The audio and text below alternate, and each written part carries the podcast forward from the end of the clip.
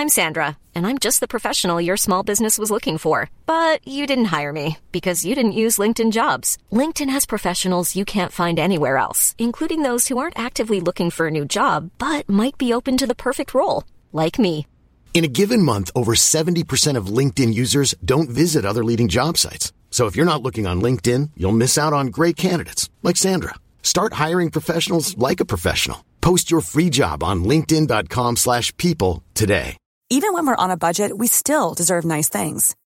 Quince is a place to scoop up stunning high-end goods for 50 to 80% less than similar brands. They have buttery soft cashmere sweaters starting at $50, luxurious Italian leather bags, and so much more. Plus, Quince only works with factories that use safe, ethical, and responsible manufacturing. Get the high-end goods you'll love without the high price tag with Quince. Go to quince.com slash style for free shipping and 365-day returns. Herzlich willkommen bei Pool Artists.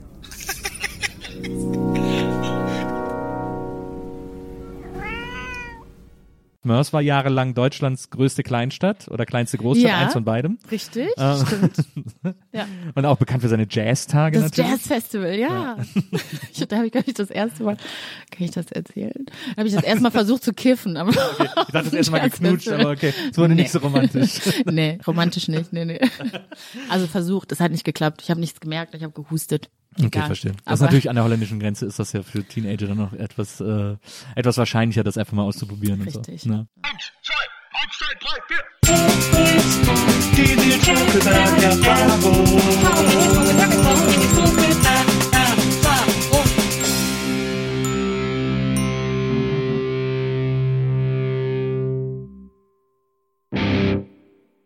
Hallo, liebe Zuhörerinnen der Nils Bokelberg Erfahrung. Hallo, liebe Zuhörer der NBE. Äh, eine neue Folge heute und ich habe einen Gast, auf die ich mich sehr gefreut habe, weil ich äh, finde, dass sie ähm, überdurchschnittlich äh, viel äh, zu erzählen hat und erlebt hat. Und äh, ich bin ganz gespannt, äh, mit ihr über viele verschiedene Dinge zu reden und zu gucken, ob wir da auch ein paar äh, Gemeinsamkeiten haben. Ich meine nämlich ein paar äh, entdeckt zu haben. Herzlich willkommen, Anna Duschime. Hi, freut mich sehr. Vielen Dank für die Einladung. Ja, ich find's voll gut, dass das geklappt hat äh, und dass du, dass du da bist.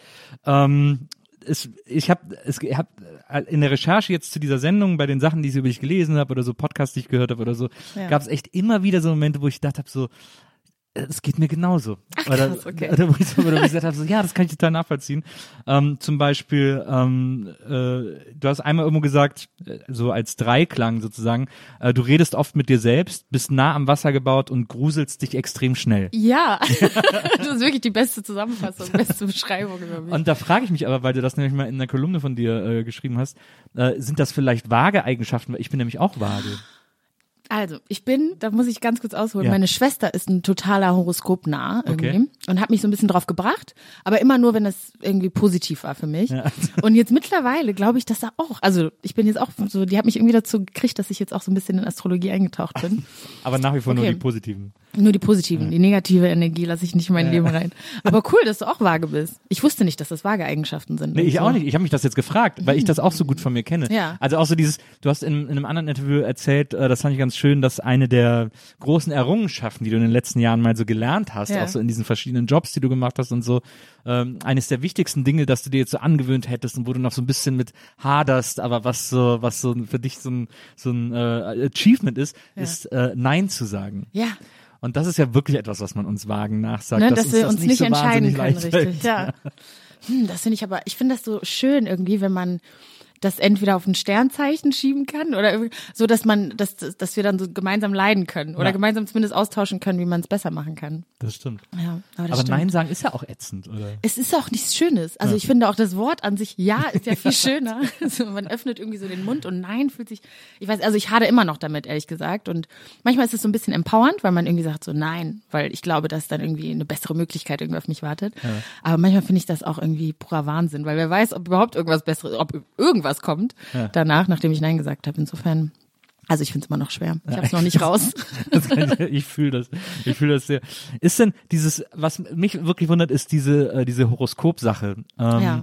Die für mich gefühlt, also ich kenne das früher so, als ich aufgewachsen bin, war das irgendwie so in der Tageszeitung stand das mal drin, so bei meinen Ja, Eltern ähm, oder bei der Oma irgendwie in der in der Frauenzeitschrift oder so, aber dann war es das auch und dann es gab auch früher so am Kiosk immer so Horoskopröllchen zu kaufen. Das waren so Röllchen? kleine, ja, das waren so Papierröllchen. Wie und aus da, den Glückskeksen? Nee. ja, so ungefähr. Also da waren wirklich so ganz so dicke Pap kleine Papierröllchen und die konntest du so weit aufziehen und da stand ein komplettes Horoskop drauf. Also da, dann für Waage hast du ein Röllchen gekauft Genau. oder für alle? Nee, nee, für Waage hast du ein Röllchen gekauft. Da stand mega, es standen auch deine Lottozahlen drauf und so. Das finde ich aber irgendwie, also ich bin ja äh, religiös erzogen worden und Ja. bin auch gläubig. Ich weiß nicht mehr, ob ich religiös bin oder gläubig, ist auch egal. Aber ähm, sowas, so Horoskop und solche Sachen oder Tarotkarten, das war eigentlich in meiner Familie verpönt. Das hat man einfach nicht gemacht. Ich glaube, das ist schon so Teufelsanbetung oder so. Und äh, ich habe mir aber neulich auch eine von einer Bekannten eine Tarotkarte legen lassen. Ich weiß gar nicht, wie man das richtig sagt. Ja. Und da kam die Karte der hohen Priesterin raus oder hohe Priesterin und die ist richtig gut. Alle sind ausgerastet als diese Karte. Und ich war so, ja, ich finde es auch top. Ich habe keine Ahnung, was es heißt. da war auch sehr viel Alkohol im Spiel, deshalb kann ich mich auch nicht mehr dran erinnern, was sie gesagt hat, Ah wofür ja, das okay. steht. Aber es war was Positives, darum habe ich es auch wieder reingelassen. Anscheinend so der Tarot-Joker. Ja, voll, ge- wirklich. Alle sind also komplett durchgedreht. Und ich konnte das irgendwie nicht so richtig ähm, würdigen, glaube ich, hatte ich das Gefühl, weil ich nicht weiß, was es heißt. Aber es ist so, äh, ich finde es so schräg, dass so, ich, also für mich gefühlt ist es so, dass seit so ein paar Jahren, also ich, für mich auch sind drei Jahre höchstens oder so, Ja. dass Horoskope plötzlich wieder so ein Riesenthema wieder so in sind, ne? Ja. Es gibt ja irgendwie so diese Coaster-App oder so. Die hatte ich auch ganz kurz, dann habe ich die wieder gelöscht, weil ich glaube keinen Platz auf dem Handy hatte. Und dann habe ich mich für die Lieferando-App entschieden.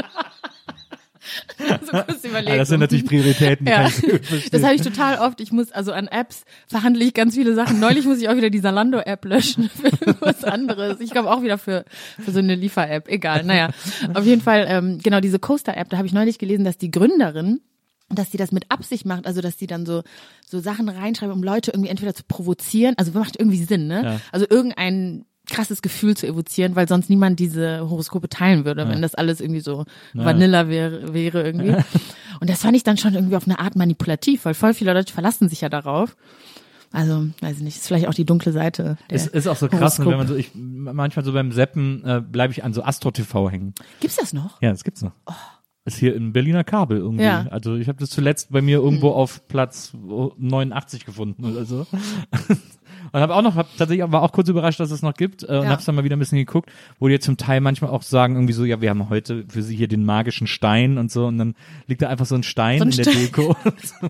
Das- ja, dieser Stein kann Dieser ihnen Stein. gute Schwingungen geben und so. Aber ist das nicht auch fies irgendwie? Also Ja. manchmal hat das doch irgendwie so eine so ein, Moral, so ein Geschmäckle, finde ich, weil man ja irgendwie auch Leute ausnutzt, die das vielleicht nicht besser wissen oder so. Total. Du Weiß hast ja nicht. auch, du hast ja auch äh, äh, lange Zeit als investigative Journalistin auch gearbeitet. Äh, also so Ja. bei BuzzFeed zumindest gibt's ja auch Ja. mal so investigative Stücke und so.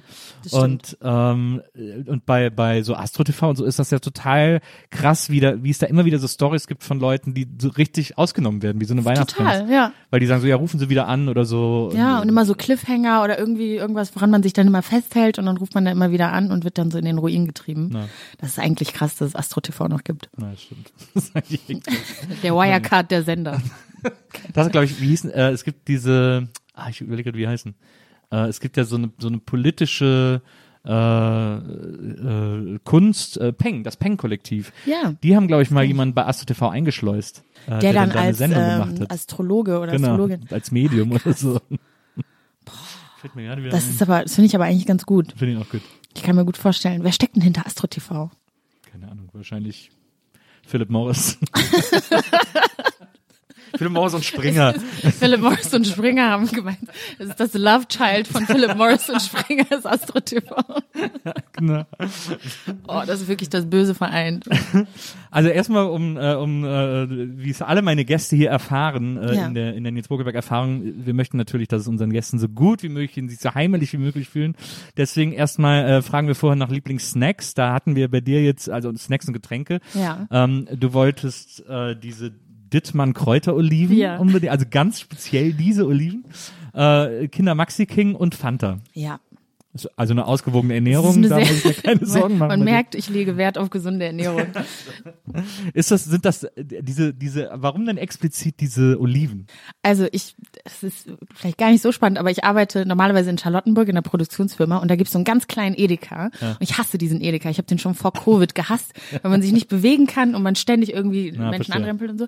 Und dann irgendwann, als ich dann mal wieder, und es gibt so komische Winkel in diesem Edeka, wo man so ganz dumm immer so rumsteht, weil man immer egal wo man steht, im Weg steht. Ja. Und dann irgendwann stand ich da halt wieder so ein bisschen blöd und dann äh, fiel mein Blick irgendwie auf diese Oliven und ich dachte, hm, probiere ich mal aus. Und seitdem bin ich wirklich hooked. Und wenn ich hooked sage, meine ich, ich gehe so oft in diesen Edeka rein und kaufe so alle acht Gläser, die noch da sind. Und es ist mir auch egal. Also ich kaufe überall, wo ich hingehe, kaufe ich diese Dittmann Ah. Kräuteroliven. Ich finde die so lecker. Ich wünschte, mir hätte vorher jemand gesagt, dass es die gibt. Und hast aber zu Hause jetzt einen riesen Vorrat davon oder Ja. sind die dann einfach, werden die direkt weggeschnappt? Nee, ich habe im Büro einen riesen Vorrat. Wir haben zwei Büros. In den beiden Büros ist der Kühlschrank fast voll mit diesen Dittmann-Oliven. Oder ich habe so einen Platz auf jedem, so eine Ja. Fläche, wo die, ähm, wo diese Oliven sind. Und zu Hause. Und ich habe zu Hause so einen Mini-Kühlschrank. Das ist völlig absurd. Ich habe kein Wasser, nichts. Und Dittmann-Oliven. Und die halten sehr lange. Aber wenn der so klein ist, kannst du den auch direkt ans Bett stellen. Das ist ja eigentlich genial.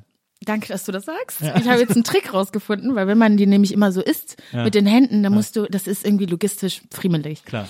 Und dann neulich kam ich drauf und habe so Stäbchen genommen. Oliven haben ja auch ein Loch. Also ich kam mir noch nie Okay, so schlau wow. vor. Wie in so einer Doku, wo so Tiere das erste Mal checken mit so einem Stock. So einen Komplett, Käfer genau das war das. Und das wurde so, in meinem Kopf hat das so David Attenborough, hat das irgendwie so moderiert und so.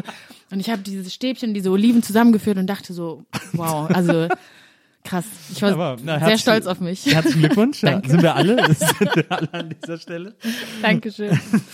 Ähm, ich würde gerne mal, also wir haben natürlich auch noch, äh, was wir auch für unsere Gäste immer machen, ist ihnen ein Bild hinzustellen, damit Ja. sie sich irgendwie so wohl wie möglich fühlen, am besten mit einem, mit einem Vorbild oder Idol oder jemand, den sie äh, behaupteterweise irgendwann mal angeschmachtet haben. Und da haben wir uns für dich äh, Nelly äh, Ja. ausgesucht, noch mit dem guten, mit dem coolen Pflaster unterm Auge. Ja, Nelly und Kelly. Nelly und Kelly. Ich habe mich auch, als ich reingekommen bin, habe ich mich sofort, also ich habe Kinder Maxi King gesehen, Nelly und Kelly, die grünen Oliven und Fanta, also das ist ja wie so ein Du Einschlaftraum. brauchst gar, nicht- du brauchst gar nicht mehr weggehen. Ne? nee, ich bleib hier. Du bist ja auch ein riesen Beyoncé-Fan, ne? Yes. Deswegen ist natürlich Kelly dann irgendwie auch, ist ja, dann bleibt in der Familie. Richtig, also Kelly und Beyoncé sind ja im Grunde auch Schwestern. Ja. Und Kelly hat wirklich eine Wahnsinnsstimme. Also ich bin nach wie vor ein Beyoncé-Stan, könnte man sagen, aber ich bin auch ein sehr, sehr großer Kelly-Fan. Naja. Und Aber Kelly früher- hat doch ewig nichts mehr gemacht, oder? Ja, die hat so ach, dieses furchtbare, dieses furchtbare Lied mit David Guetta hat sie gemacht, glaube ich. Also Oh mit nein. Otto. Das, das habe ich verdrängt, ja, stimmt. Aber eigentlich macht die noch, ich glaube, die hat so eine, keine Ahnung, so eine Fitnesslinie rausgebracht, wie ich so tue, ich glaube, ich weiß es natürlich. Die hat so eine Fitnesslinie rausgebracht und hat, ich glaube, schwanger mit ihrem zweiten Kind und ist busy auf jeden Fall. Okay, verstehe. Also Ja. ist äh, so ein bisschen wie Madonna. Madonna hatte auch mal so eine Fitnessstudio-Kette, die gar nicht so gut lief. Stimmt. Hard Hard Candy. Candy. Ja. Ich war da sogar.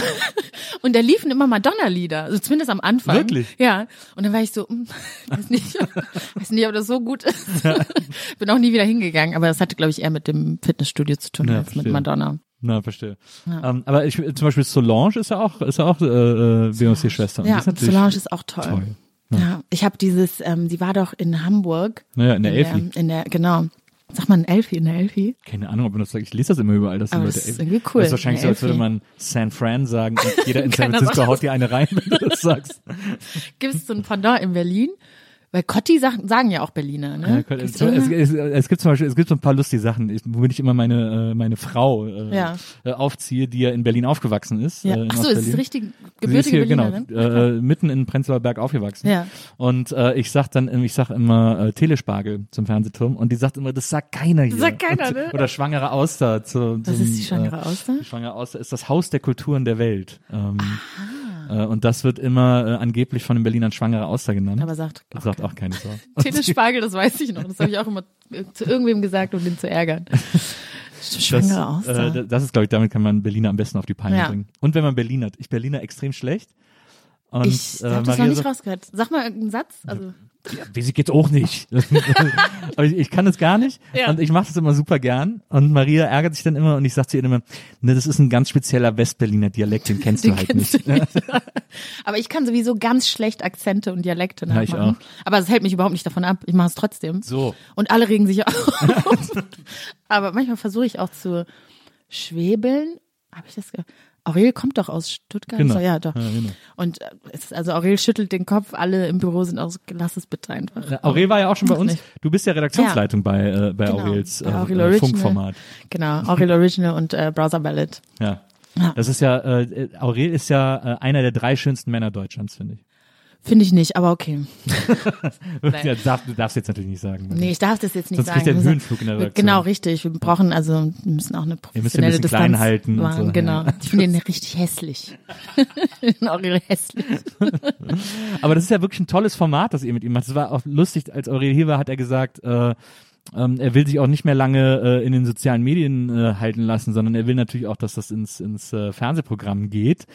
Äh, völlig zu Recht auch, weil Ja. ihr da ja wirklich ein extrem tolles Format mit ihm immer macht irgendwie. Ja, wir stecken da echt viel Arbeit rein und das Team ist unglaublich toll. Wir haben eine super tolle Handautorin, Jette Bus, die das Ganze so ganz einfach, die so eine Klammer drum macht und seitdem auch, also man hat so eine kontinuierliche Steigerung gesehen, einfach von Staffel 1 bis, bis jetzt.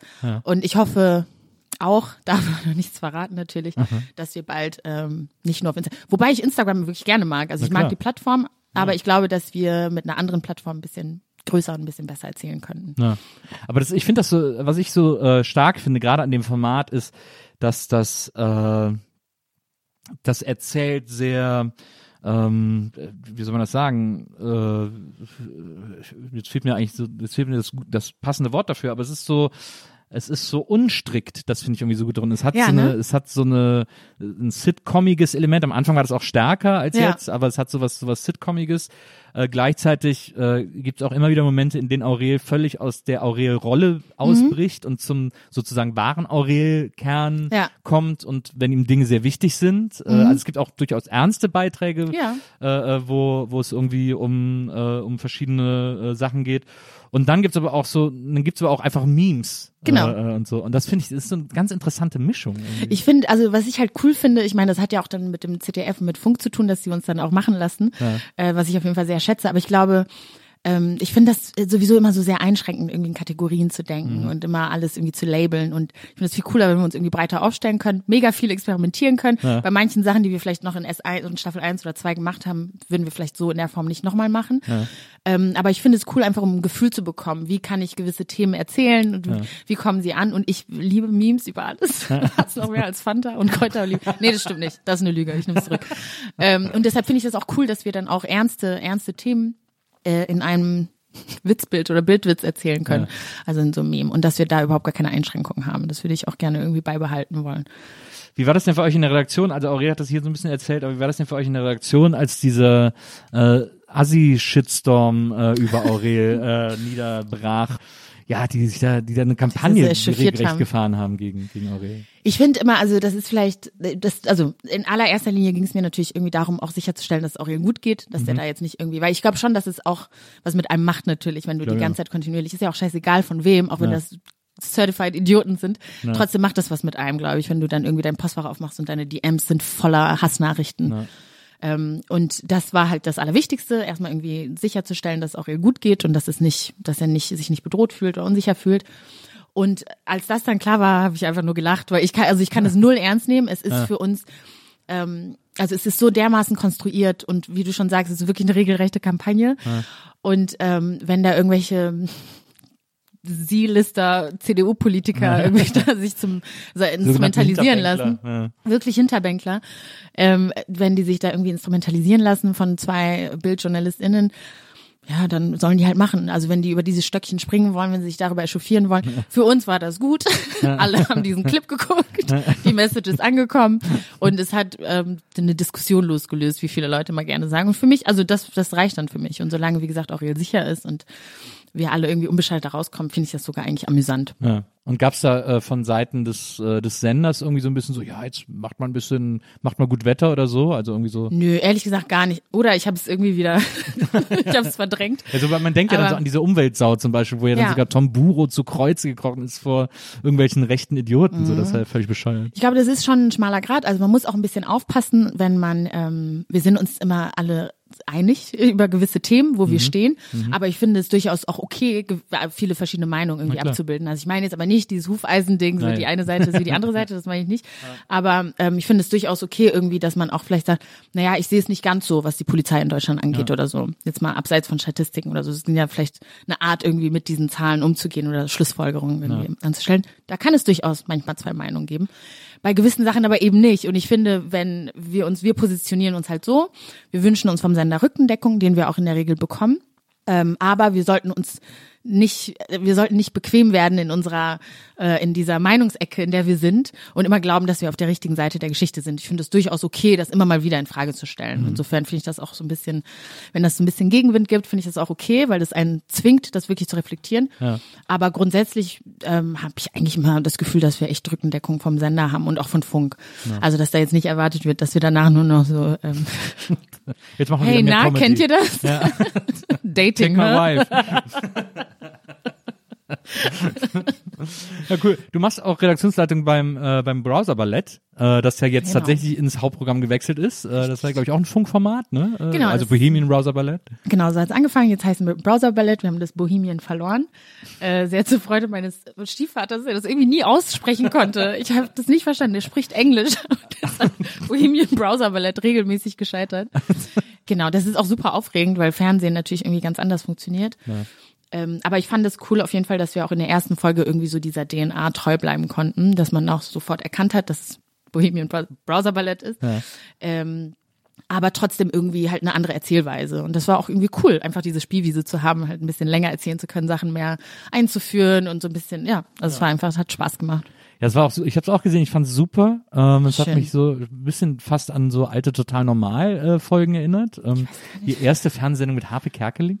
Ah, okay. Ähm, und äh, weil es hatte so einen guten Chaos ähm, äh, Amount, aber trotzdem Mhm. so, so, so eine überhängende Story, Studio-Story als als Zusammenhalt. Ja. Ähm, und ich finde, Schlecki hat das gut gemacht. Vor allem Christina hat das super gemacht, finde ich. Die sind auch so, ich finde die beiden auch zusammen, also pro, vor, vor Covid hatten wir wirklich noch diesen physischen Writers Room, den ich ja, auch so schön finde, und wo wirklich viel, ich weiß, es klingt mega corny, aber wirklich, wo so Magie entsteht.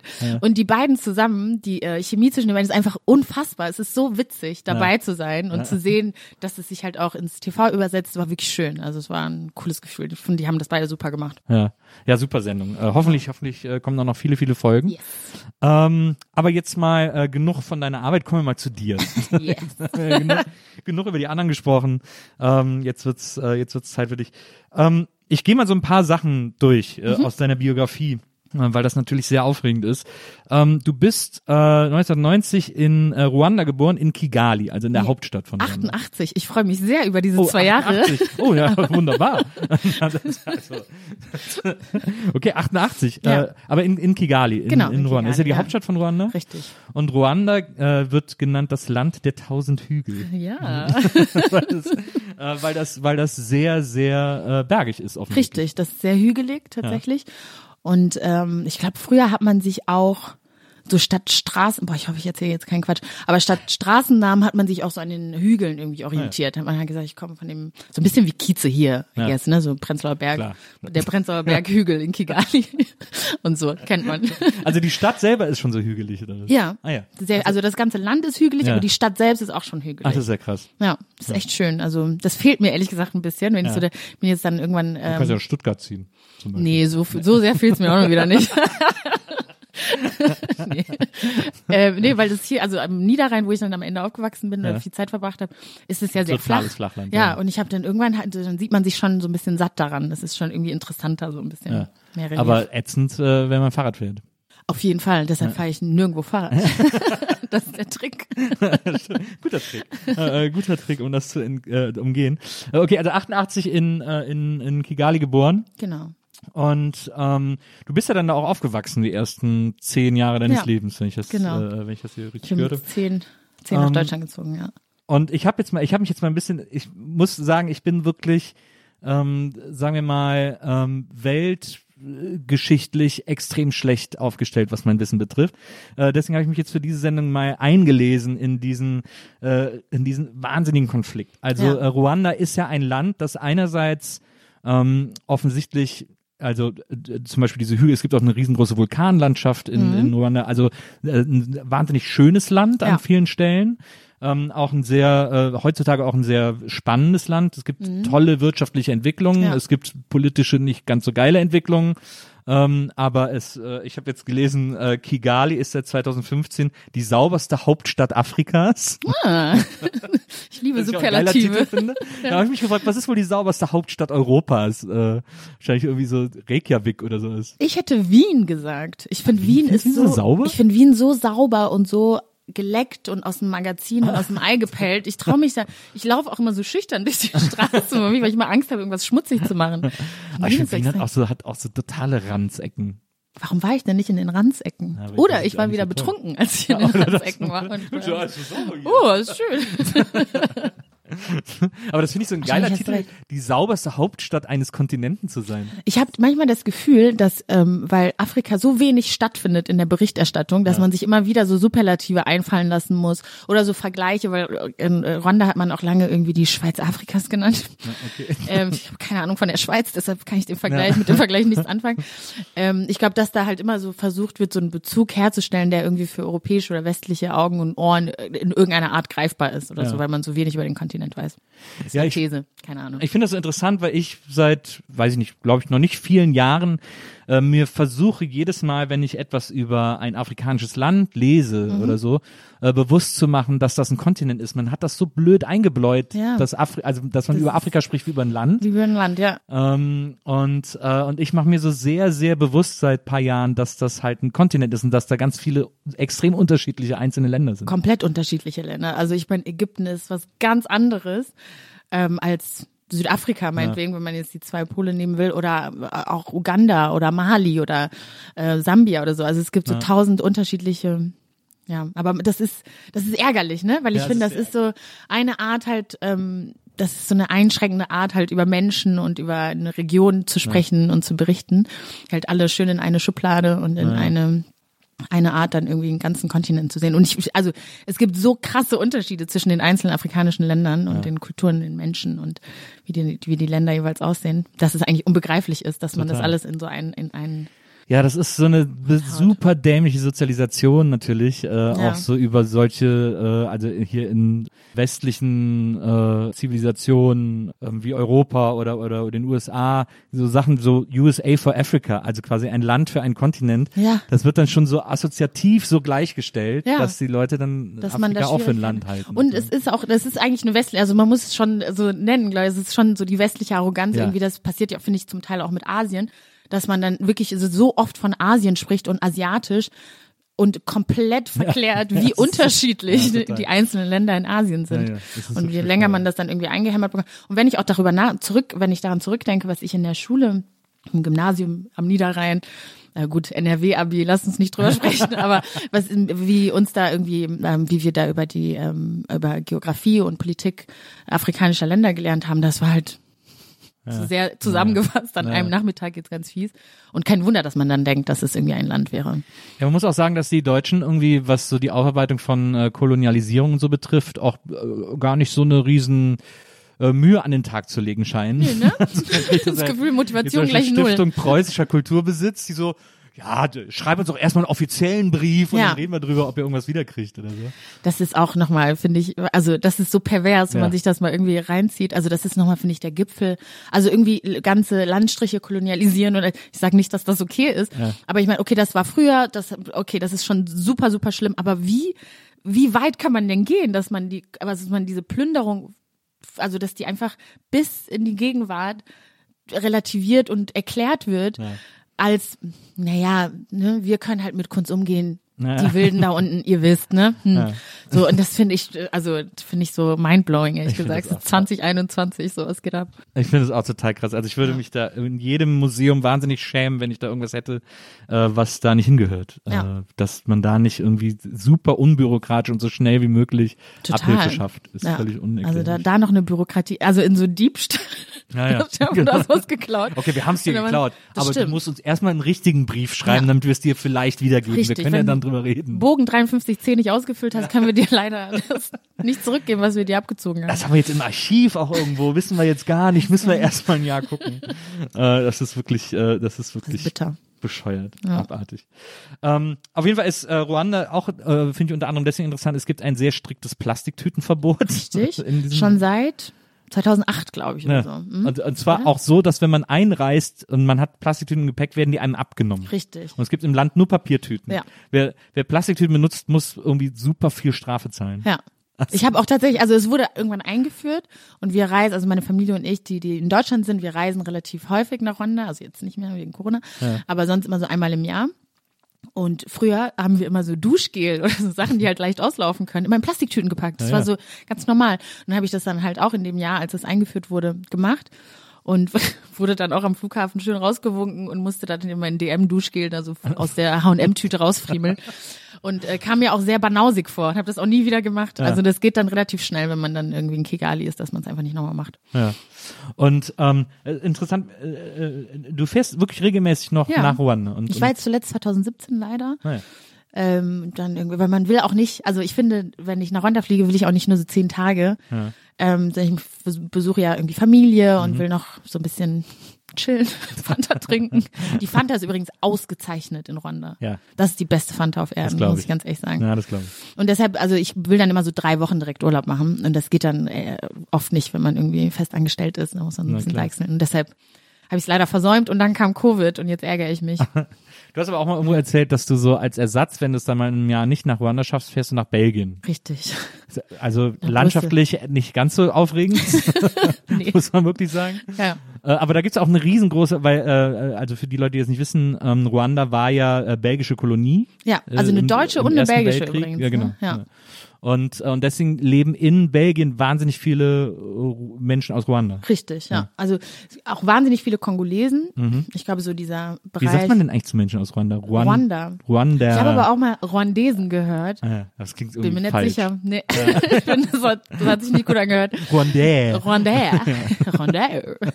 ähm, nee, und jetzt hätte ich auch fast Rwandesen gesagt. Rwanda, sagt man meiner, meiner Okay, Meinung ja. Ähm, genau, und in Belgien gibt's halt voll die große rwandische Community, aber auch eine große kongolesische Community. Und es gibt so einen ähm, Markt, wie heißt der denn nochmal? Ich glaube, die Station heißt irgendwie Porte de Namur oder so. Und äh, da gibt's wahnsinnig viel. So, also das fühlt sich dann wirklich ein bisschen an wie Kigali. Und da gibt's Ja. irgendwie mega viel Essen aus Rwanda und ähm, ich kann äh, meine Haare kaufen, die ich mir dann später einflechten lasse und solche Sachen. Und das habe ich dann früher wirklich gemacht. Und meine Familie ist da, also meine Tanten und Cousinen. Und deshalb fühlt sich das so ein bisschen an wie ein Mini, Mini Kigali. Wie ist denn, äh, was ist denn so eine äh, Essensspezialität aus Ruanda? Ähm, ich muss sagen, das ist wiederum, also da, das ist dann mein. Oder aus Kigali? Ja, in Kigali, also wir haben, wir essen viel Ziegenfleisch. Wirklich? ja. Das, Ähm. ich, das ist interessant, weil, äh, also ich hake da nur ganz kurz Ja. ein, weil ähm, äh, ich glaube, deine Familie sind ja Tutsi. Genau. Ähm, das ist eine Bevölkerungsgruppe aus Ruanda. Es gibt noch die Hutu. Mhm. Genau. Ähm, und dann gibt's noch die Twa, das sind aber wohl gar nicht so viele. Genau, die Tours waren, wenn man jetzt so einen kleinen geschichtlichen Rückblick macht, die Tours waren, glaube ich, die, ähm, die Ureinwohner sozusagen. Ähm, dann kamen die Hutus und die gehören zum Bantu-Volk. Dazu gehören zum Beispiel auch ähm, Menschen kongolesischer Abstammung und so aus den Regionen. Und dann kamen die Tutsis und die sind, ich hoffe, das ist keine krude Theorie, die ich hier verbreite, ähm, die sind aus dem, also im 11. Jahrhundert wohl irgendwie aus Äthiopien, aus der Gegend Okay. nach Rwanda gekommen. Und ähm, genau, und meine Familie sind, also es ist auch schwierig zu sagen, meine Familie, also meine direkte Familie, meine Mutter, meine Schwestern ähm, und ich und mein, mein Vater, der tot ist, äh, sind Tutsis. Aber zum Beispiel meine Tante hat einen Hutu-Mann geheiratet und das heißt, ihre Kinder sind Hutu, weil das Okay. über den Vater geht. Mhm, verstehe. Dazu muss man aber sagen, jetzt äh, Rwanda hat sehr viel Aufarbeitung und Versöhnung geleistet, nach dem Genozid sozusagen 1994. Und ähm, die Policy ist jetzt, dass man eigentlich nicht, ähm, dass man jetzt nicht mehr diese Unterscheidung macht. Okay, verstehe. Die Mhm. gibt's schon, klar. Ja, so klar. Mhm. die meisten Familien sind ja auch davon gekennzeichnet und ich finde persönlich auch, dass es keinen Sinn ergibt, so zu tun, als ob es dieses Kapitel unserer Ja. Geschichte nicht gegeben hätte. Davon kommen ja die Menschen nicht zurück, die tot sind. Ja. Ähm, aber ich finde es auch cool, irgendwie versöhnlich in die Zukunft zu blicken und zu sagen, okay, wir sind aber eigentlich alle Rwanda. So. Ähm, genau, das ist, Mhm. auch das ist nur dazu. Und ähm, das Interessante ist, dass ich dann über die Tutsi gelesen habe, ähm, anscheinend auch Kolonialgeschichte, äh, dass äh, ich glaube, es waren die Bel waren es die Belgier oder waren es die Deutschen? Ich glaube, die Deutschen waren es, die dann versucht haben, die so, also quasi das Volk Ruandas zu kategorisieren und auch so ein Ja. bisschen zu zählen und so und auch so wollten auch rausfinden, wer sind Tutsi, wer sind Hutu und so Ja. weiter und so fort, wo auch äh, tatsächlich viel aus dem Konflikt dann entstanden ist. Genau. Ähm, und äh, sie haben die, äh, sie haben dann äh, die Leute gezählt und wer mehr als zehn Rinder hatte, war Ja. Tutsi. Ja, das war halt Tutsi so ein, eingeteilt. dieses, also es ist ja wirklich dieses Divide and Conquer, das sieht man ja in vielen afrikanischen Ländern, die ungefähr auch zur gleichen Zeit kolonialisiert worden sind. Also das ist so die gleiche Taktik, gleiche, ähnlich beliebte Taktik, die überall angewendet worden ist. Ähm, in Rwandas Fall war das schon so, dass die Tutsis auch schon früher Könige waren, also auch schon diese Rinder hatten und die äh, Hutus waren sozusagen die Bauern Mhm. irgendwie, die dann auch oft am äh, am Hof des Königs sozusagen dienen mussten. Also sie waren oft den Tutsis unter, untergeben. Und das, was schon vielleicht eventuell an potenziell, potenziellem Konflikt da irgendwie schon so im Raum waberte, wurde dann noch eben dadurch verstärkt, dass man wirklich diese Kategorisierung nochmal so institutionalisiert hat, indem man halt ähm, Ausweise eingeführt hat, beziehungsweise dann, dass man halt so, sozusagen seine Ethnie in einem Ausweis festhält. Verstehe. Das war vorher nicht so. Vorher wusste man irgendwie, ja, die gehören zu der Familie oder bla bla. Aber so hatte man das dann, so hatte man das dann jetzt im Ausweis stehen und das wurde dann auch im, im Genozid dann wirklich fatal, weil so wurde, also im Zweifel musstest du dann halt deinen Ausweis zeigen und dann hat es tatsächlich, also über Leben und Tod entschieden. Und das wurde von den, also die Belgier haben irgendwie so einen Konflikt, so einen natürlichen, leichten Konflikt irgendwie gespürt, den es da gab zwischen der herrschenden Klasse und der, ähm, der dienenden Der Arbeiter, Klasse sozusagen, ja. oder der Arbeiterklasse und haben das dann ähm, extrem ausgenutzt sozusagen. Und nach der äh, Unabhängigkeit war auch der erste Präsident war ja auch Hutu. Also die Hutus waren dann, haben dann sozusagen die Macht ergriffen und haben sich dann gerecht für die, ähm, was sie als Unterdrückung empfunden haben. Ja, der, was der so letzten- eingeredet wurde Genau. äh, als als Unterdrückung. Aber deswegen, äh, also deswegen fand ich es jetzt interessant, dass, du- dass du gesagt hast, dass eine russische Spezialität äh, Ziegenfleisch, dass viel Ziegenfleisch, ja. Ziegenfleisch gegessen wird. Äh, Das ist aber wirklich über alle äh, Ethnien hin- hinaus. Also ähm, das ist halt, das wird so, ja, ich glaube, man würde jetzt so neudeutsch Street Food dazu sagen. Yeah. aber eigentlich sind das so, äh, so Stäbchen, wie heißt das denn nochmal? Spieße? Spieße, ja. Ja. Ne, Also einfach so Fleisch aufgespießt, mariniert, gut gewürzt und dann wird das halt so gegrillt und man isst es äh, mit ähm, Kochbananen und die kann man halt auch äh, entweder grillen oder ähm, frittieren. Das finde ich schmeckt am besten. Ui. Ähm, genau und dann halt sozusagen mit Bananen als Beilage und das Ziegenfleisch und dann ein kühles Bier dazu. Perfekt. Das Sehr ist, schön. also das würde ich sagen, ist so die rwandische Spezialität. Okay, klingt gut. Bin ich, bin ich Mhm. sofort, am, bin ich sofort am Start. Ähm, jetzt, äh, wir haben es jetzt gerade schon immer mal wieder äh, gestriffen, weil man quasi die Geschichte Ruandas nicht erzählen kann, ohne auch darüber zu reden. Mhm. Und gerade deine Geschichte ist natürlich auch sehr eng damit verwoben. Ähm, der äh, äh, der Genozid an den an den Ja. Tutsi äh, 94. Ähm, es gab, glaube ich, in den 50ern schon mal äh, größere äh, Aktionen, aber dann äh, ist durch verschiedene politische Verstrickungen, die jetzt ähm, sehr weit führen würden, hier genau aufzudröseln, ist es aber dann zum finalen Konflikt gekommen äh, in, den, äh, in den 90ern. Ja. Und ähm, und es war wirklich so, der ähm, der damalige Präsident, glaube ich, von Ruanda wurde in seinem Flugzeug abgeschossen. Also das ganze Flugzeug wurde abgeschossen. Ist abgestürzt. ist abgestürzt. Und dann ist die eine halbe Stunde später äh, sind die Hutu auf die Tutsi losgegangen. Richtig. Mit mit der möglichsten Brutalität. Also vor allem die Militärinhaber äh, Inhaber und so Ja. äh, haben wirklich mit so Säuberungen, muss man ja sagen. Genau, und das ist auch, was ähm, daran wirklich krass ist, ist, dass es eben halt auch nicht über Nacht irgendwie passiert ist. Du hast es ja gerade angesprochen, so 59. Also meine Mutter, ich weiß es sehr gut, weil meine Mutter 58 geboren ist und an ihrem Leben kann man sehr gut eben diese Konflikte und wie sie dann halt immer größer wurden und eben dann halt am Ende in den Genozid sozusagen kulminiert sind,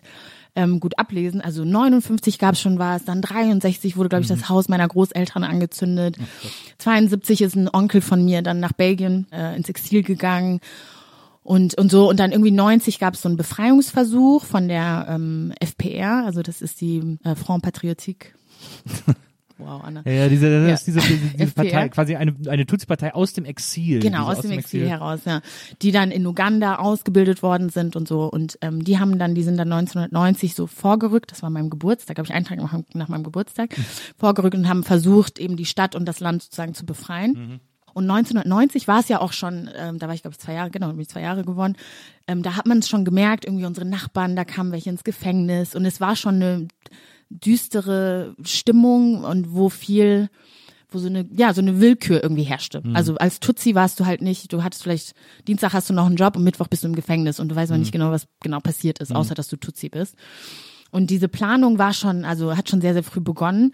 Die hatten Listen, die wussten, die haben sich mit Menschen zusammengetan, die irgendwie im Baubereich tätig sind. Also es war von sehr langer Hand geplant. Es gibt auch ähm, viele Beweise, dass zum Beispiel Länder wie Frankreich da eine große Rolle gespielt haben, indem sie dann auch die Hutu-Seite mit Waffen beliefert haben und so, weil das einfach logistisch in den 100 Tagen fast eine Million Menschen umzubringen wäre nicht gegangen, wenn man das nicht Wenn krass geplant spontan hätte. gemacht das, hätte, ja, das ja. kann man nicht spontan machen. Man kann viele Dinge spontan machen, aber ich glaube, das kriegt man spontan nicht hin. Und ähm, genau, und ich glaube, das ist halt, also ich finde es immer noch bemerkenswert, wie Rwanda sich danach so entwickelt hat, weil ich glaube, dass, also Rwanda war schon, also Rwanda ist so groß wie Hessen, ich habe keine Ahnung, wie groß Hessen ist, aber ich weiß, wie groß Rwanda ist. Also groß wie Rwanda. Also ja. richtig, wir können uns ewig im Kreis drehen. Und ähm, hat vor dem Genozid 7,5 Millionen Einwohner oder so gehabt.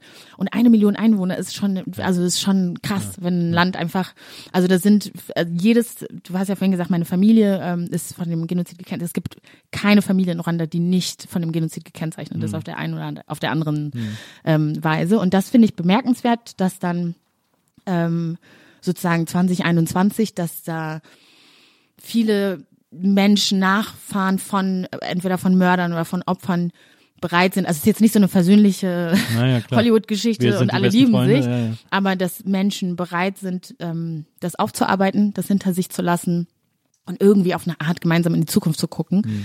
Äh, das finde ich schon ehrlich gesagt ziemlich bemerkenswert, weil das, also ich glaube, wenn es irgendwas gibt, was eine Gesellschaft oder ein Land oder ein Volk spaltet, ist halt so eine so eine Grausamkeit und so eine, also wie stellt man so ein Vertrauen wieder her in Nachbarn, in, in ähm, ja, also das ist irgendwie, das finde ich wahnsinnig interessant, wie Rwanda das schafft Mhm. und ähm, und auch eben ja wirklich bemerkenswert, muss ich sagen. Ja, absolut. Also, und es ist 94 ist nicht lange her. Also, Das ist meine, wirklich nicht lange her. habe ich ja. gerade bei Viva angefangen. Äh, Da kam doch das Nirvana-Album raus. Genau, stimmt. Äh, das ist echt krass um die Ecke noch. Äh, und sich da so, und also Rwanda ist ja mittlerweile wirtschaftlich auch sehr gut aufgestellt. Ähm, und das ist tatsächlich bemerkenswert, da sich irgendwie so rauszu, ähm, rauszukämpfen. Äh, das das, das finde ich auch. Aber ich, das, was man so darüber liest, über diese, über diese 100 Tage, das ist echt, also es sind ja, Ja. auch Hutu äh, äh, ermordet worden und umgebracht Richtig, worden. ja. Mhm. Äh, wenn die zu gemäßigt waren ähm, oder wenn die aussahen, als wären sie Tutsi sozusagen. Ja, oder wenn sie Tutsi geheiratet haben oder so. Also moderate Hutus sind, ich glaube, die damalige Premierministerin war Hut, äh, Hutu.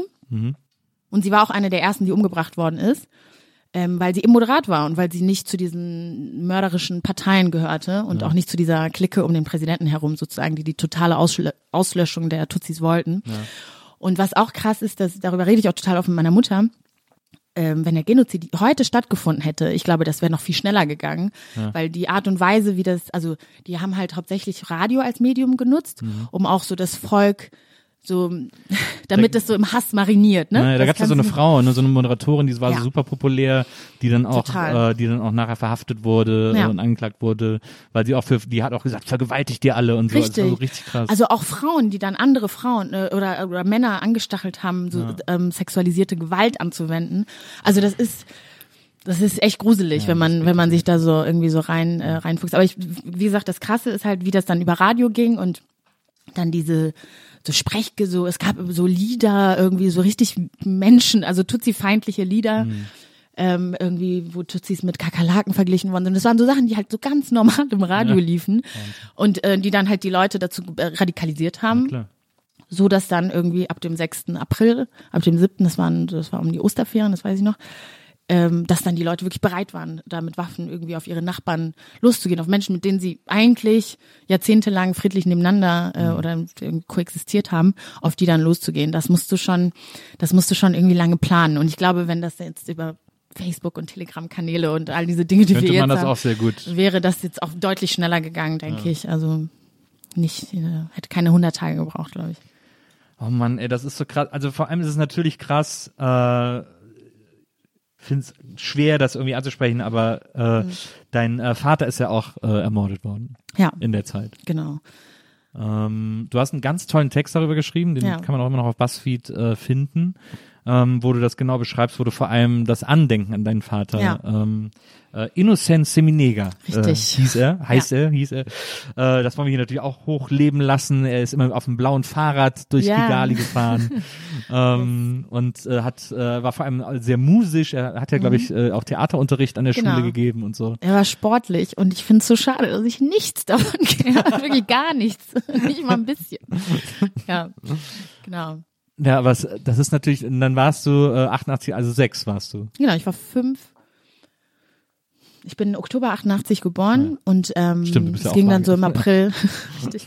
Äh, ich bin dann, das, genau, das war dann im April 94, da war ich ja fünf und bin dann. Direkt als es losging, hat, haben sie ihn. Ähm, also es ging ja so am 6., 7. ungefähr los Mhm. und das war, wie gesagt, in den Osterferien. Er war ja eigentlich hauptberuflich ähm, Lehrer oder Co-Rektor an, Ja. an, an einer Schule und wir haben da in der Nähe von dieser Schule eben gewohnt. Ähm, und waren dann auch über die Osterferien da, obwohl ich eigentlich hätte zu meinen Großeltern fahren sollen. Und das ist gut, dass es nicht passiert ist, weil dann wäre ich auf jeden Fall tot, weil meine Großeltern auch umgebracht worden sind. Und ähm, aber das sind halt auch so Geschichten, die man dann später nach dem Krieg so ausgetauscht oder nach dem Genozid so ausgetauscht hat, wo du wirklich merkst, so, oh Gott, es ist so um Haaresbreite irgendwie so. Es war ja gar keine super bewusste Entscheidung. Ich glaube, ich hatte einen Schnupfen oder sowas. Und dann hat meine Mutter gesagt, bleib mal lieber hier. Und so, also sol solche Sachen. Ähm, genau, auf jeden Fall haben wir dann eben in den Osterferien halt in dem Haus mit, äh, da war noch das Patenkind von meinem Vater war noch da, noch ein paar andere Leute, die halt immer über die Ferien sozusagen bei uns waren. Und dann ging es relativ schnell los und dann haben wir dann irgendwann Unterschlupf gefunden in dem in der Schule, in der er unterrichtet hat, wo dann auch die ganzen anderen Familien aus der Nachbarschaft so ungefähr waren.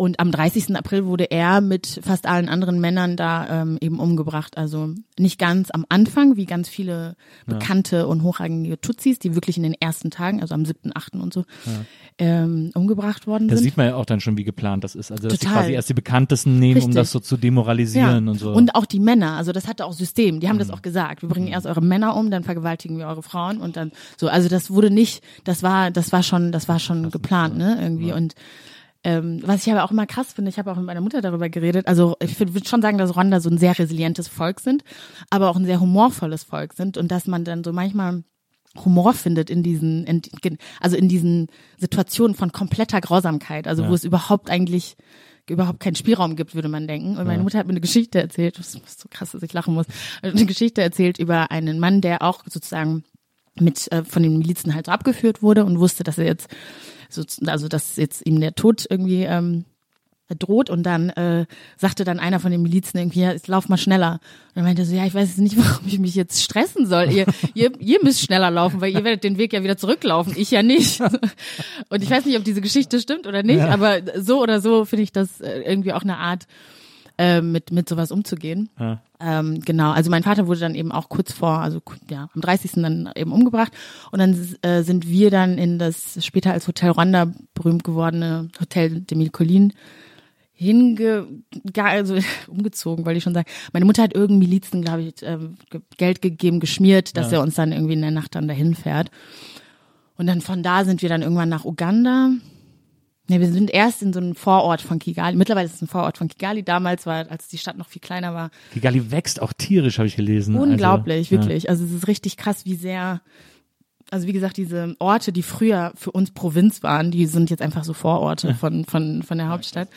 Ähm, genau, und dann sind wir da, in, ähm, waren wir da irgendwie, ich weiß es ehrlich gesagt gar nicht, wie lange wir dann in diesem Ort waren und sind dann irgendwann nach, äh, nach Uganda dann ähm, so für, ich glaube ab Juni oder so waren wir in Uganda, wenn mich nicht alles täuscht. Ja. Und haben dann eben dort überlebt und als der Krieg dann zu Ende war, sind wir dann wieder zurückgekommen Ah ja. nach Kigali. Und dann auch, äh, dann seid ihr auch wieder quasi in eure alte Wohnung oder wie ich, wie muss man sich sowas Ja. praktisch vorstellen? Ja, das ist krass. Also meine Mutter ist vorgegangen. Sie wollte halt erstmal, also der Krieg war dann am, ich glaube, 4. Juli war, das ist, glaube ich, der offizielle Tag der Befreiung. Und meine Mutter ist kurz danach dann eben aus Uganda wieder zurück nach Kigali und hat so ein bisschen die Lage eingeschätzt. Und für sie war es auf jeden Fall krass. Da war noch, die ganze Stadt war voller Leichen und es so war überall wirklich tot. Und ähm, das haben wir aber als Kinder Gott sei Dank nicht mitgekriegt. Ich weiß nicht, wie viel Zeit dazwischen war, als sie dann wieder zurück nach Uganda kam und dann uns dann wieder geholt hat. Aber ich habe keine keine richtig bildliche Erinnerung an Leichen. Also nicht, nicht so, wie meine Mutter sie gesehen hat. Ja. Und äh, also dann, dann wart ihr wieder in Kigali. Du bist aber ja in England zur Schule gegangen. Ja.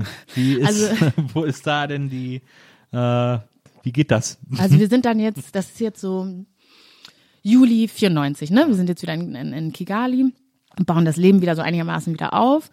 Und dann hat meine Mutter, die ja früher für Oxfam gearbeitet hat, in so, So Entwicklungszusammenarbeit, genau, eine NGO, ähm, hat dann halt so gemerkt, dass diese ganze Arbeit, die sie vorher gemacht haben, jetzt in dieser Situation irgendwie nicht so richtig greift. Und Äh, ne, völlig, völlig klar eigentlich auch. Und ähm, hat dann aber auch, aber auch da, ne, Bürokratie und so und so nicht agile Organisation, es war unfassbar schwer, sagt sie, die irgendwie dazu zu kriegen, dass sie die Augen öffnen, so, hey, kein Mensch hat Bock, jetzt einen Brunnen zu bauen. Wenn ihr, also, please read the room, so, was geht mit euch? Ähm, und dann hat sie dann halt immer mehr gemerkt, dass jetzt eigentlich so die Aufarbeitung im Vordergrund stehen sollte, dass unheimlich viele traumatisierte Menschen äh, im Land sind. Es gibt ja auch, äh, glaube ich, ja. bis heute sogar noch äh, ganz viele Familien, in denen es keine Erwachsenen gibt. Äh, Ja, so ne? Child-led Families oder so hat man sie, glaube ich, früher genannt. Die Kinder sind jetzt mittlerweile erwachsene Menschen, ne? Aber die gab's auf jeden Fall. Die gab's eine richtig lange Zeit, weil die haben ja systematisch die Männer umgebracht und viele Frauen dann entweder vergewaltigt und dann so vergewaltigt, dass sie die dann mit HIV infiziert haben und die dann wirklich, das war ja auch das perfide, die, diese Frauen, die, die Opfer von, von dieser sexualisierten Gewalt waren, ähm, sind dann nach und nach gestorben, weil die halt keine Behandlungsmöglichkeiten hatten. Ja. Und die Männer, die das gemacht haben, waren oft in irgendwelchen internationalen Gefängnissen, wo denen dann diese Medikamente gegeben wurden, damit sie am Leben gehalten werden und ihnen der Prozess gemacht werden kann. Aber wie macht man denn einen Prozess, wenn die Zeugen alle tot sind? Und so, das waren halt so große, große Fragen, mit denen sich meine Mutter unter anderem mit vielen anderen Frauen dann auch beschäftigt hat. Und die haben so eine Selbsthilfeorganisation gegründet, die auch immer noch sehr, sehr groß und aktiv ist in Rwanda. Und sie hat dann irgendwie gedacht, so ich muss irgendwie was anderes machen. Und dann hat sie ähm, äh, so eine Uni in Norwich gefunden, an der sie dann halt so eine Zusatzausbildung gemacht hat zur Traumatherapeutin. Also sie hat sich zur Traumatherapeutin ausbilden lassen und hat uns mitgenommen, weil, Ja, weil wir acht waren und das nicht mitentscheiden können. Und dann sind wir halt nach En England gezogen und da bin ich dann anderthalb Jahre zur Schule gegangen oder ein bisschen über ein Jahr. Ja. Du, du und deine beiden Schwestern. Genau, meine Schwestern und ich, ja. Und dann sind wir dann irgendwann wieder zurück nach Rwanda und dann nach Deutschland. Okay, also so Ping-Pong äh, quasi. So ein bisschen, ja. Ja. Und dann äh, seid ihr, als du, äh, also ich, ne, ich äh, springe auch so ein bisschen hin und her, Ja. dann äh, seid ihr, als du zehn warst, äh, an Niederrhein gezogen. Ja. Das ist ja jetzt wirklich der Megakulturschock. Lass uns mal darüber also, reden. Also weil äh, ich, ich weiß nicht, wie viele unserer ZuhörerInnen äh, den Niederrhein kennen. Mhm. Wunderschöne Gegend, aber äh, sehr ländlich, äh, Ja. sehr unspektakulär, äh, sehr bäuerlich Ja. ähm, und alles, äh, alle Leute sind so ein bisschen äh, also ich habe viele Freunde vom Niederrhein, deswegen muss ich aufpassen, was ich sage. Ja, ich wollte gerade sagen, gemütlich, sag ist ich halt der. Niederrhein, ne? Ja. ist halt so in der Nähe von Düsseldorf. Richtig. In der Nähe von Düsseldorf und Duisburg, Ja, du bist ja, es ist ja. Ja. quasi der Ort, in dem du aufgewachsen bist. Ähm, was ist das, Neukirchen oder was? Neukirchenflühen, ja. Äh, das ist ja neben Mörs. Also äh, Duisburg, links daneben ist Mörs, links Ja. daneben ist äh, Neunkirchen und dann ist es auch nur noch ein paar Meter bis Venlo rüber. Also da ist man wirklich direkt an der holländischen Ja. Grenze. Das ist, ist ja auch so Ort wie Flöhen oder so. Äh, Kerken macht- ist ja, glaube ich, ja. auch. So. Oder Stra äh, ähm, Strahlen, da gibt's immer diese K Vokale, die irgendwie direkt neben. Genau. Das macht irgendwie keinen Sinn, außer es ist halt holländisch Ja, ja, genau. Und äh, äh, und äh, also ein guter Freund von mir kommt aus Mörs. Mörs war jahrelang Deutschlands größte Kleinstadt oder kleinste Großstadt, Ja. eins von beidem. Richtig, Äh, stimmt. Ja. Und auch bekannt für seine Jazztage Das. Jazzfestival, ja. Ich, da habe ich, glaube ich, das erste Mal, kann ich das erzählen? Da habe ich das erste Mal versucht zu kiffen, aber Ich dachte das erste Mal geknutscht, aber okay, es wurde Nee. nicht so romantisch. nee, romantisch nicht, nee, nee. Also versucht, es hat nicht geklappt. Ich habe nichts gemerkt, ich habe gehustet. Okay, verstehe. Das ist natürlich an der holländischen Grenze ist das ja für Teenager dann noch etwas äh, etwas wahrscheinlicher, das einfach mal auszuprobieren Richtig. und so. Ne? Ja. Äh, bist du dann auch immer nach Venlo zu den zwei Brüdern von Venlo gefahren, um Ich habe die zwei? Brüder erst ganz spät entdeckt. ja. Alle lieben die zwei Brüder von Venlo.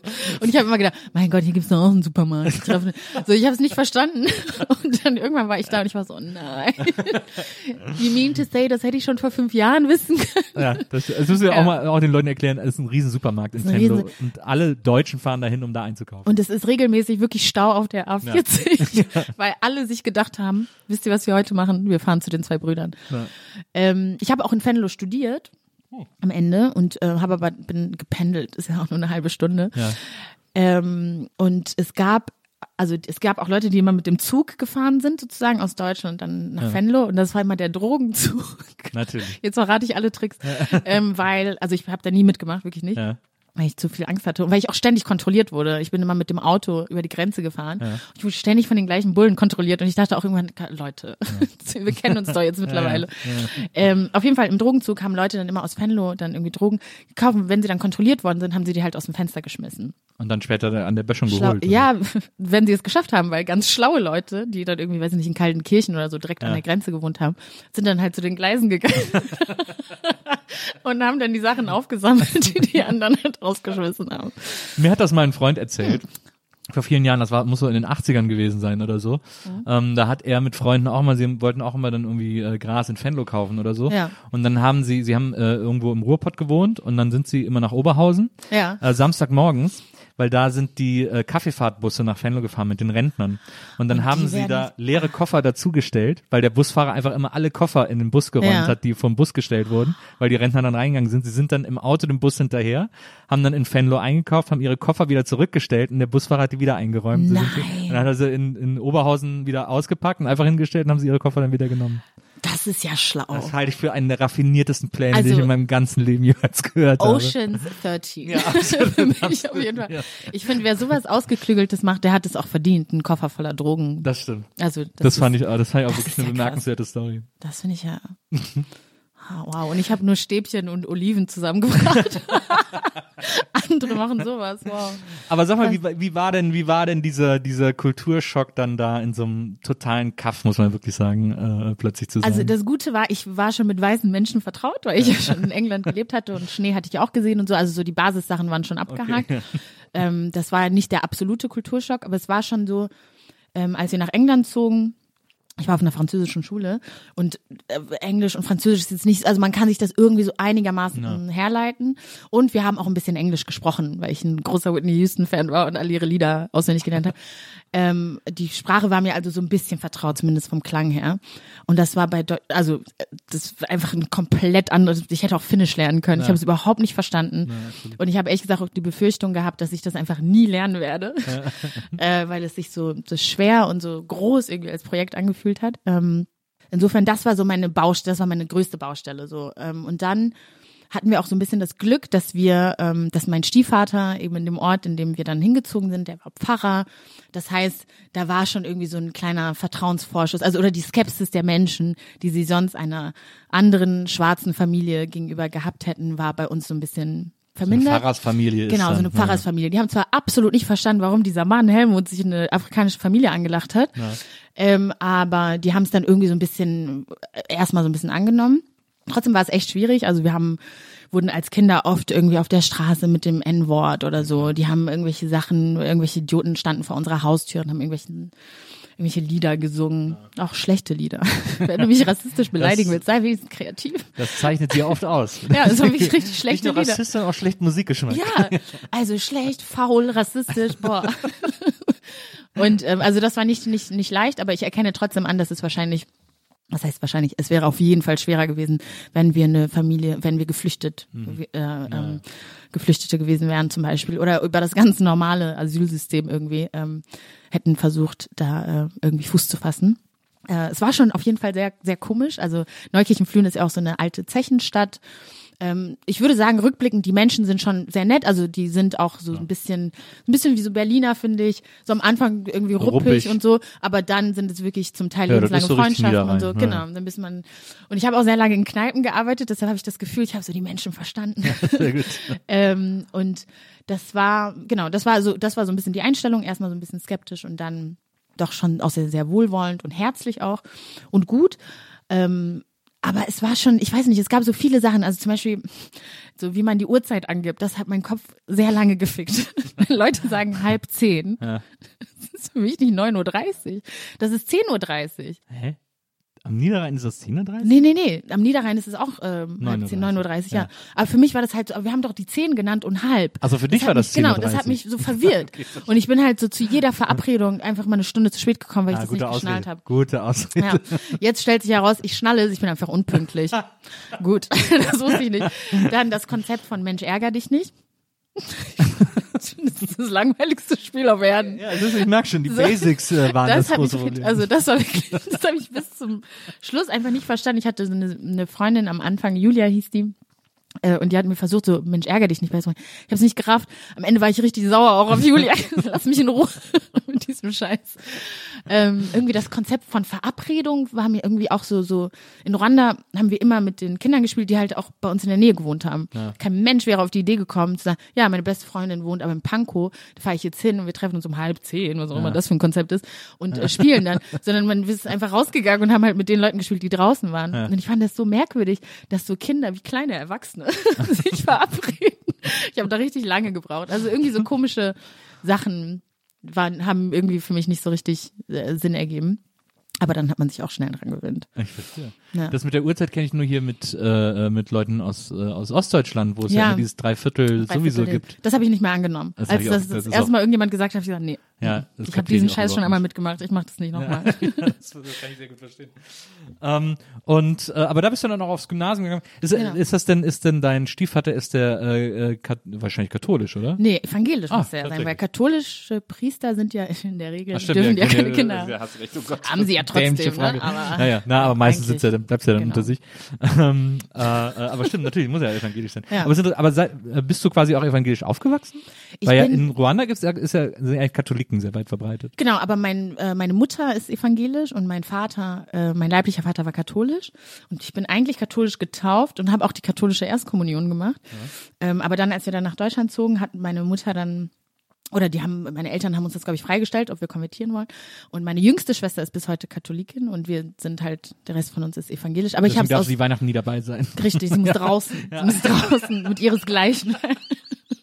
Sie hat sich entschieden, dann muss sie das auch, die hätte wissen müssen, dass es Konsequenzen hat. Nee, ich habe es aus pragmatischen Gründen gemacht. Irgendjemand hat mir gesteckt, dass man mit der Konfirmation mega viel Geld bekommt. Absolut. Und Und die ist ja auch ein bisschen später, da Richtig. hat man, kapiert man Geld auch. Ne? Ja, eben. Und so, und dann habe ich gedacht, ja, cool, okay, dann habe ich schon irgendwie Taufe und Erstkommunion mitgenommen, Konfirmation mache ich auch noch und habe dann, ähm, hab dann gewechselt. Genau, aber eigentlich, ich glaube sogar in Ruanda ist es mittlerweile fast ausgeglichen sogar, also ähm, evangelisch und katholisch. Aber meine Mutter hat mir mal irgendwann gesagt, dass sie, als sie meinen Vater geheiratet hat, der wie gesagt katholisch war und sie evangelisch, war das so ein Riesenpolitikum. Früher nicht, was jetzt heute irgendwie so mega lächerlich ist. Was ja sogar hier, also was ja sogar in Deutschland auch. Äh, Ja, äh, irgendwie Quatsch, ne? Auch so. Ja, ja. Ihr glaubt schon an Gott. Das ist schon für viele super weird. Ihr müsst jetzt nicht auch noch irgendwie unter euch so komische Kleinfeen machen. Aber das finde ich interessant, äh, in der Kirche aufzuwachsen und als, als sozusagen als Pfarrerskind dann äh, aufzuwachsen. Ja. Ähm, weil du ja auch, hast ja auch eben gesagt, du bist auch gläubig äh, Mhm. und so. Ähm, die evangelische Kirche, ich bin ja auch, ich bin auch evangelisch und äh, ich habe die sehr genossen. Ähm, ich habe die Ja. Konfirmationszeit sehr genossen. Ich war auch früher im CVJM ähm, und da haben wir uns irgendwie, weil ich komme aus so einer Kleinstadt zwischen Köln und Bonn. Welche? Oder Äh, Wesseling. Wessel. Ich weiß nicht, warum ich gefragt habe. Jetzt weiß ich nicht, wo Wesseling liegt. Äh, Wesseling ist genau zwischen Köln Ja. Wirklich am Rhein, ganz genau dazwischen so. Wesseling, okay. Ähm, und ähm, und ich also ich das ich kann quasi über meine Kirchenzeit nichts Negatives berichten, weil mich das sehr sehr bereichert hat. Ich bin auch mit auf die ganzen Freizeiten Genau, gefahren. das wollte ich wir auch gerne waren am. Hausboot in Holland, Ja. äh, äh, irgendwie äh, eine Woche mit dem Hausboot durch Holland gefahren. Wir waren in Dänemark und so. Also ich bin irgendwie rumgekommen mit denen. Ähm, und wenn wir, wenn CVM war, jeden Donnerstagabend in, im, im Keller der Kirche, Ja. da waren immer so ein Betreuer da, der keine Lust hatte, jetzt mit uns Spiele zu spielen. Der ist dann in die Videothek und hat gesagt, ich hole euch einen Film. Und dann Geil. haben wir da abgehangen und einen Film geguckt Ja. irgendwie und, und Hagebuttentee getrunken. ähm, aber, Damit habe ich auch anderen Beef, aber egal. aber das war irgendwie, ich hatte da immer Spaß in dem Laden Ja. irgendwie. Und ich äh, bin auch auf eine Art gläubig, aber es ist so, es ist so krass, dass, ich meine, wir sind, äh, äh, du bist äh, quasi noch jünger als ich, aber Ja. ähm, äh, äh, moderne, junge Berliner äh, Großstadtmenschen, Mhm. wo ja sozusagen äh, zu sagen, dass man gläubig ist oder so, oder dass man äh, Kir- Kirche was abgewinnen kann, Ja. äh, völlig, äh, also exotischer kann man kaum sein. Ne, finde ich auch. genommen. Wie, wie reagieren denn Leute, wenn du erzählst oder wenn du sagst, dass du oder redest du da gar nicht drüber? Ja, ich rede da manchmal drüber, ich, ich, ich dräng's auch keinem auf. Irgendwie, Ja. wenn es sich mal zufällig ergibt, dann, dann rede ich doch drüber. Ähm, und ich merke immer eine große Verwunderung bei den Leuten, die sagen, das kann ich ja gar nichts mit anfangen, ah, Kirche ist doch scheiße, ich bin sofort ausgetreten. Ja, genau. Äh, die wollen ja nur Kohle und so. ähm, das ist auch ein Riesenapparat und so. Und dann sag ich immer, ja, aber ich meine, die, ihr müsst ja auch mal sehen, dass die den Leuten ja auch was geben. Ja. Also die bringen, so eine, so eine. Gemeinde bringt das ja auch was, Ja. weil die ganzen äh, Omas und Opas, die alle irgendwie nicht wissen, was sie machen sollen, Ja. die haben da auch noch einen totalen Halt und so eine Community. so ein soziales so. Netz, ja. Genau. Ich finde auch, also ich meine, ich bin, gehe total mit, dass die Kirche als Institution auf jeden Fall einiges falsch gemacht hat. Absolut, also sehr reformbedürftig ist. Absolut. Und äh, das ist auch die Frage, wie viel Geld und Bezuschung sie denn eigentlich braucht und so. Ja. Aber ich gehe, ich sehe das genauso wie du. Also ich bin auch genau mit diesen Angeboten aufgewachsen. Es gab bei uns sowas, das hieß Treff 55. Das war aus sogenannt sozial schwachen, super schlimmer Ausdruck, Familien, wo man, wo die dann, so die Kinder sozusagen hinkommen konnten. Da gab's Hausaufgabenhilfe. Es gab was zu essen. Ich habe am Anfang war ich auch kurz in dieser Hausaufgabenhilfe. Später habe ich dann Nachhilfe gegeben und so. Und das hat auf jeden Fall meine Jugend, meine Schwestern sind auf, auf alle möglichen Freizeiten gefahren. Ähm, auch öko, öko, wie heißt es nochmal? Ökumenisch. Ökumenisch, So, ja, stimmt. Ja, ja. Ich habe das Wort Nicht ich, seit ökologisch, sieben ja. Jahren nicht mehr gesagt, nicht mehr laut ausgesprochen. Ähm, und ich finde, es hat schon den Kindern oder der der Community in Neukirchen-Flühen damals und in den äh, umliegenden Orten auf jeden Fall voll die Struktur gegeben. Und ich finde, dass man das also ähm, das so zu verklären und so zu tun, als ob die Kirche nur aus Pädophilen besteht, Naja. finde ich ein bisschen schwierig. So, die macht ja auch, die macht wirklich auch gute Sachen. Also Na, ich habe auch total überlegt, mit. Pfarrer zu werden. Dann habe ich geguckt, äh, aber okay, großes Latinum, äh, Hebräisch, Griechisch, nein, danke. Das ist sehr, äh, das ist äh, sehr aufwendig, das ja, Studium. Ne? Also mein total. Stiefvater ist auch wirklich Theologe durch und durch. Und ich finde das spannend, weil es eine andere Diskussionsebene irgendwie eröffnet. Er ist schon auch emotional, zum Beispiel, ähm, obwohl er das auch abgelegt hat, aber früher, wenn wir immer gesagt haben, oh mein Gott, dann hat er wirklich so, Anna.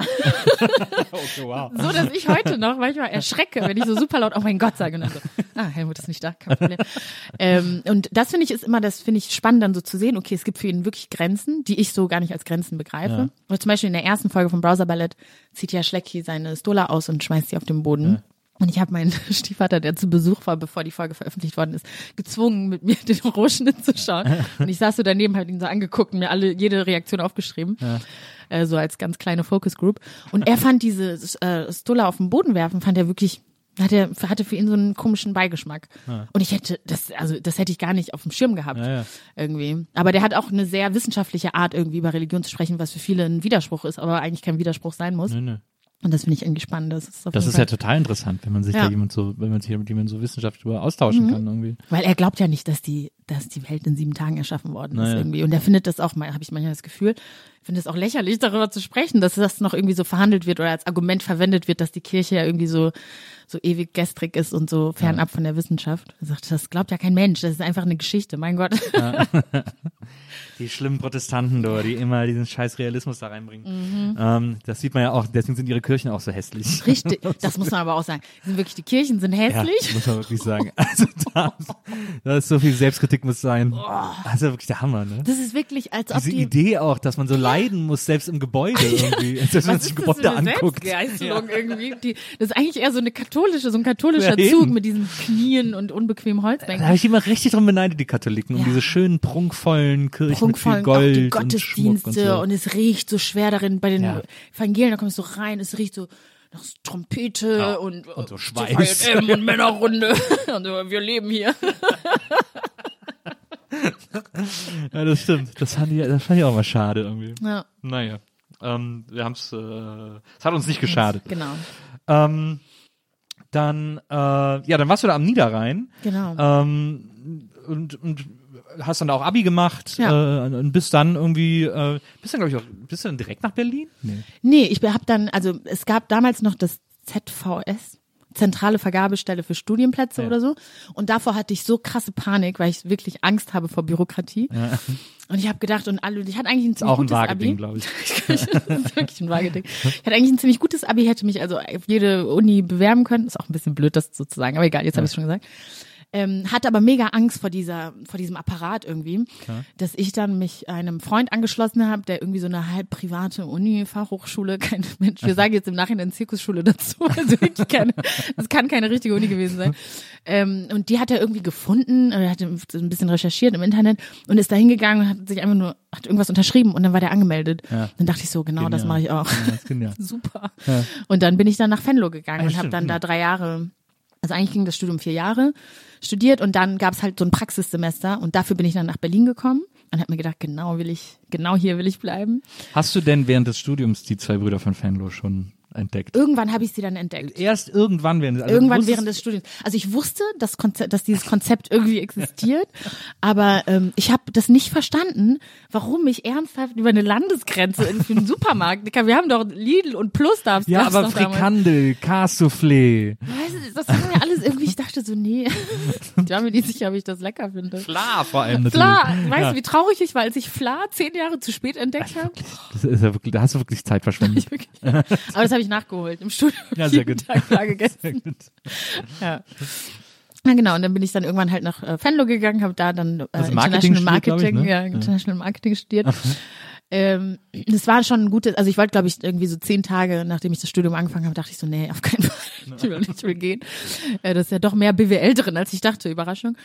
Ähm, aber dann hatte ich schon irgendwie so gute Menschen kennengelernt, von denen ich auch, mit denen ich auch zum Teil noch heute sehr, sehr gut befreundet bin. Und dann habe ich mich dann doch entschlossen, hier zu bleiben. Und ich wollte halt irgendwie stattdessen Ethnologie in Köln studieren. Und irgendjemand hat mir gesteckt, weißt du, Leute Ethnologie in Köln studieren. Glaub mir, das willst du nicht. Und Gott sei Dank habe ich das dann nicht gemacht und bin dann, äh, bin dann in Venlo geblieben. Und dann, ja. Du warst aber, also auch wie du das jetzt erzählst, hast du dann so äh, kurz gedacht, hast so, oh Gott, das ist ja, Äh, äh, Horror und so. Äh, du warst aber immer so ein bisschen so ein wie- fleißiges Bienchen, äh, wie man so schön sagt. Also du hast immer so die Sachen so durchgezogen, die du gemacht hast. Ja, weil ich echt, ähm, ich habe, glaube ich, Angst davor, irgendwie was abzubrechen oder so.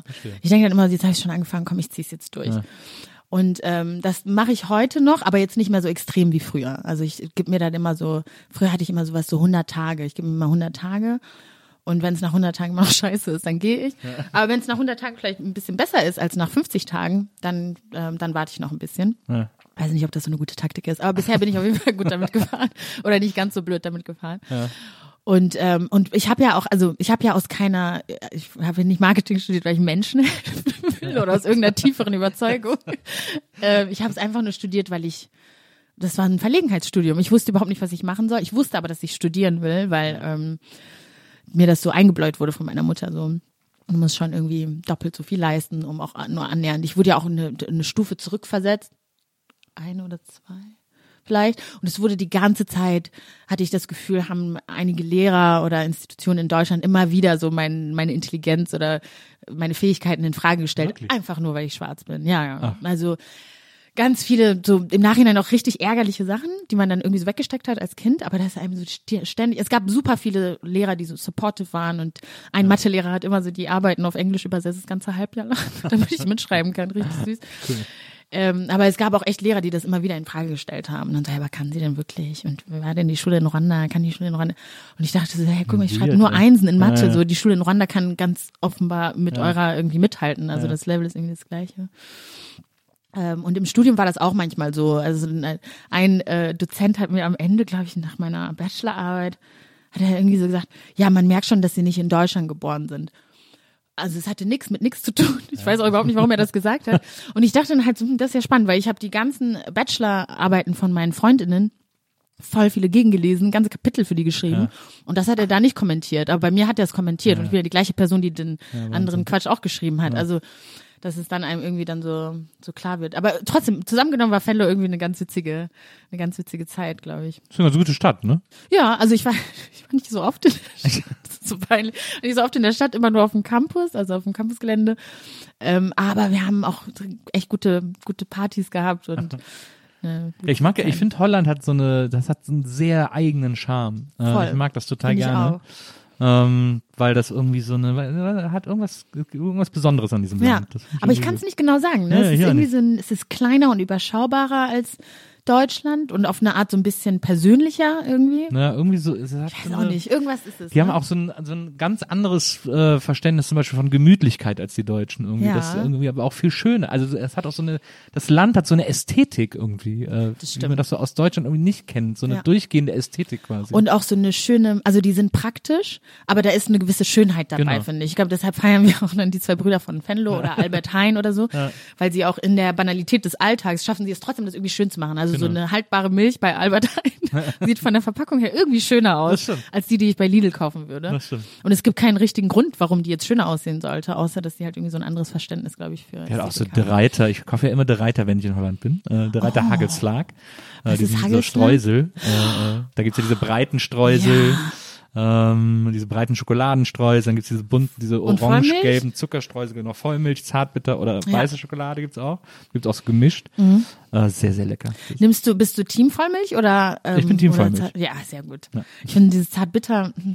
Ja, bin ich auch Kann man machen, aber Also es ist bei Marzipanschokolade okay. Und toastest du, machst du es auf Toastbrot? Ja. Ich habe da sehr viele Fragen. Wie Ja, mir. ja, hau rein. Ähm, machst du es auf Toastbrot Ja. und toastest das Brot auch vorher Ja. und dann Butter und dann die. Ja, manchmal Butter. Ich habe auch, muss ich äh, ehrlicherweise gestehen, äh, das äh, macht sich dann auch bemerkbar, aber es ist einfach wahnsinnig lecker, äh, manchmal statt Butter Nutella genommen. Und ich habe schon ein bisschen Angst gehabt, weil ich dachte, jetzt kommt irgendwas krasses, Nee, nee, Leberwurst nee. oder so. Ich habe auch, nee, ich hab auch mal, ich hatte meine Zeit lang, äh, ich hatte meine SZ-Schnittenphase. SZ-Schnitten, diese, diese Schokotäfelchen äh, fürs Brot. Ach so, also ganz dünne Schokotafeln fürs Ja. Brot. Und da habe ich dann immer äh, aufs Toastbrot quasi an den Rand Nutella gemacht. Also viereckig und dann in der Mitte freigelassen und da dann die SZ-Schnitte aufs warme Toast gelegt, dass die geschmolzen ist. Und dann hatte die so einen Übergang zum so Nutella. Schokoduo-mäßig. Ja, genau. Ja, ich finde auch diese, diese Schokostreusel, aber auf jeden Fall nicht. Ich habe es noch nie mit Nutella ausprobiert, aber mit richt- wirklich mit so, einer mit so einer Butterschicht. Oh, Ja. Lecker. lecker. Lecker. sehr, sehr lecker. Wirklich sehr lecker. Ähm, ja, und dann bist du nach, dann bist du, dann warst du da irgendwie fertig und dann bist du nach Berlin. Genau, also ich war streng genommen noch gar nicht mit dem Studium fertig, aber es gab halt irgendwie so ein Praxis, so ein Praktikumssemester. Ja. Und dann bin ich nach Berlin gekommen und äh, hatte damals zwei Angebote. Ich wollte unbedingt ein Start in einem Startup arbeiten, das wusste ich. Hatte zwei Angebote, einmal für so ein, ist das ein, also es ist nicht ein Schuhding, es ist nicht Salando geworden später, aber irgendwas oder so ein Möbel oder sowas, irgendwie so, egal, Okay. auf jeden Fall. Und ResearchGate, das waren die zwei Optionen. Ja. Und ich war in Brüssel bei meinen Cousinen auf dem Markt und habe Haare gekauft, als dann dieser Anruf von dem äh, damaligen ResearchGate ähm, COO kam. Und das war halt unsere erste Begegnung, war ich auf so einem super lauten Markt. Irgendwie redet gerade und jemand schreit in, in, im Hintergrund irgendwas über Haare. Und er voll seriös in seinem Berliner Büro und fragt sich so, oh Gott, wen habe ich mir denn da angelacht? ähm, dann haben wir uns aber gut verstanden und ich bin dann irgendwann tatsächlich dann nach Berlin gezogen und habe dann sechs Monate bei ResearchGate gearbeitet und das war wirklich eine tolle Zeit und ich wollte unbedingt in Berlin bleiben, Ja. aber meine Mutter war dann sehr vernünftig und hat gesagt, komm zurück, mach dein Studium fertig, dann kannst du mal noch nach Berlin ziehen. Na, und das habe ich dann auch gemacht. Nach Ende des Studiums bin ich dann direkt zurück zu ResearchGate und zurück nach Berlin. Muss man auch an der äh, kleine Side Note, äh, Brüssel wird auf gar keinen Fall sauberste Hauptstadt Europas. Ähm, 100% nicht. Das ist der Titel, der Nicht mal Top Stadt 20. vorbeigehen wird. Ja. Nicht mal Top 20. Auf keinen Fall. Also der Kelch muss also ja, Brüssel das ist wirklich so sehr weite Ferne. ähm, das wird erstmal nix. Aber sehr, auch eine sehr gute Schokoladenstadt, muss Mhm. man sagen. Ähm, da ist man in Brüssel gut aufgehoben. Ja, und Pommes, also Brüssel kann schon echt was. Vor Corona hatte ich das Gefühl, dass auch ganz viele Leute Brüssel wieder so als so Destination für so einen Städtetrip entdeckt haben. Ich hatte auch, wir hatten Tickets äh, in Brüssel für äh, Trevor Noah. Und dann wurde es abgesagt. Oh. Na. Also es wird vielleicht verschoben, vielleicht findet es Ja. noch statt, dann können wir uns, dann können wir Trevor Noah in, in Brüssel sehen. Da freue ich, Das ich mich sehr bricht mir freuen. das Herz. Na. Ich hatte mal Beyoncé-Tickets und dann ist meine Schwester krank geworden und ich konnte nicht zu dem Konzert gehen. Weil, die, weil sie sie- dich hätte begleiten müssen. Nee, ich wollte halt bei ihr sein Ach so, irgendwie ja. und dann habe ich dann ähm, die Tickets einem Freund geschenkt. Äh, nee, nicht geschenkt, verkauft. Ja. Und ähm, er konnte dann am Ende auch nicht gehen. Ach, das nein. macht mich so traurig. Da denke ich voll oft so randomly nochmal drüber nach. So, oh, diese Beyoncé-Tickets. Ja. Ja, ich habe auch noch, ich habe jetzt von vom letzten Jahr einige Konzerttickets hier liegen, die irgendwie Ja? Oh. alle verschoben wurden. Ähm, Meine größte Lieblingsband Weezer sollte eigentlich letzten Sommer äh, kommen in die Wuhlheide. Ja. Und das ist jetzt auf diesen Sommer verschoben. Jetzt bin ich mal gespannt, ob das stattfindet. Fingers crossed. Na, vielen Dank. Ähm, so, und dann, und dann äh, warst du in äh, Berlin. Ähm, ich will das jetzt auch nicht alles irgendwie nur so abklappern oder so. Ja. Ich finde es interessant, du hast irgendwann im Interview erzählt, ähm, dass du, also du hast ja auch mehrere Jobs gemacht, hast du auch eben erzählt, am Niederrhein dann Ja. irgendwie in Kneipen gearbeitet und so.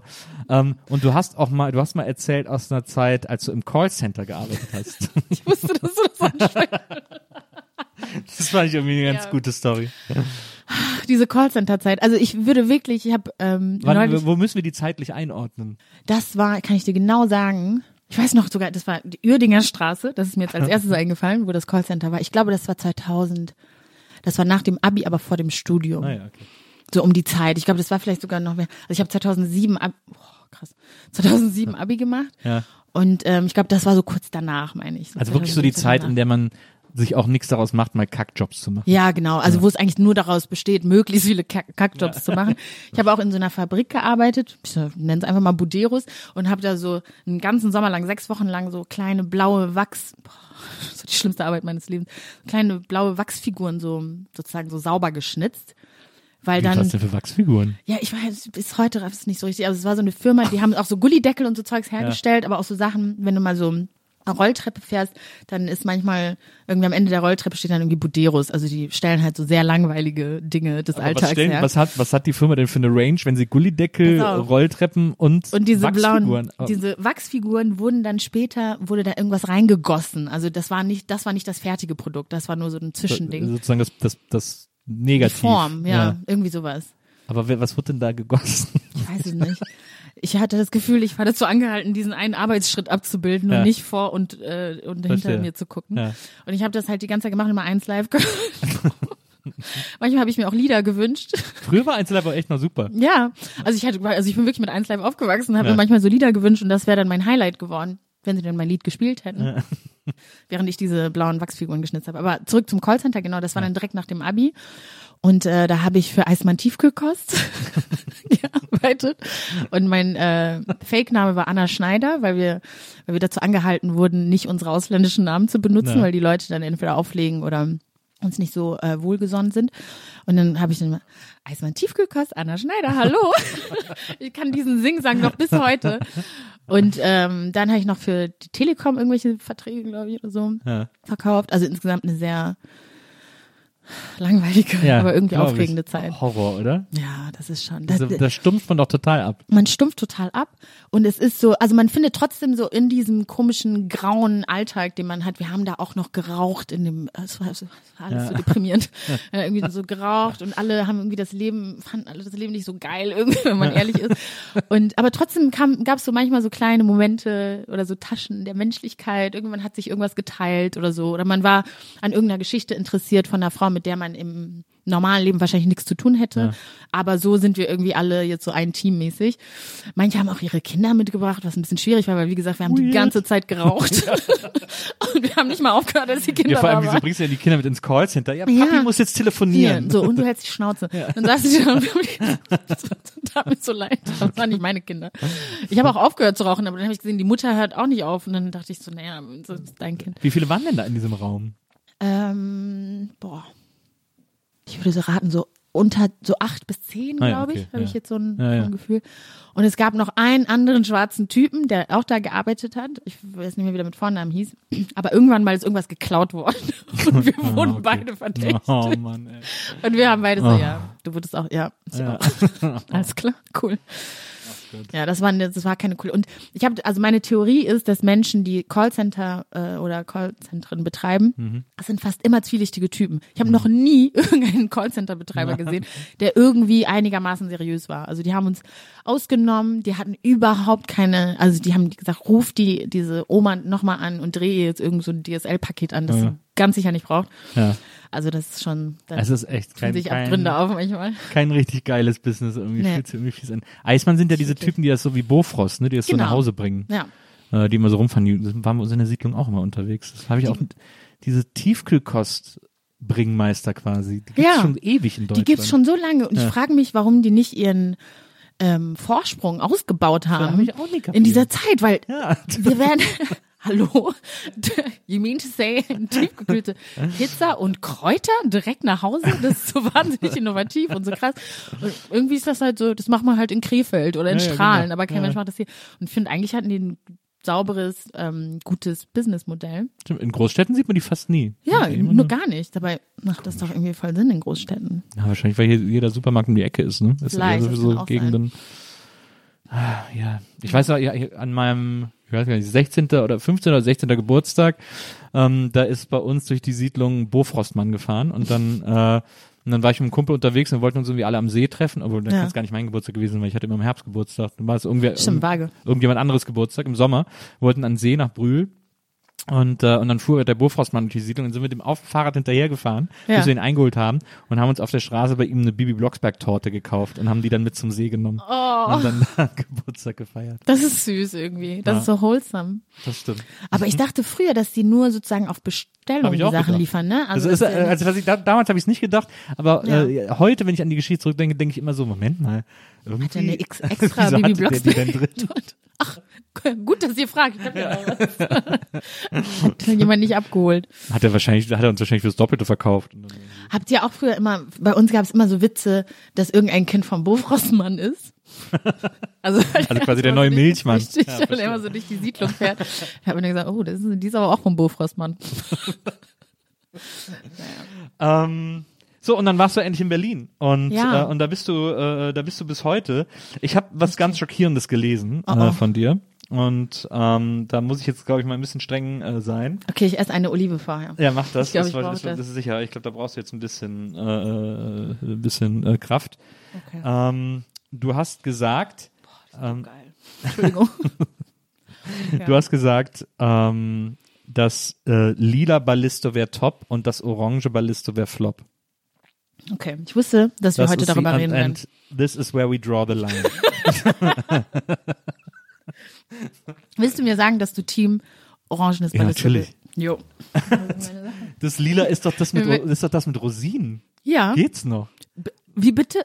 Weißt du, dieser Rosinenhass, darüber möchte ich mal ganz, dieser Rosinenhass geht mir, da mache ich richtig aggressiv. Na. Das ist unbegründet. Das hat sich so verselbstständigt.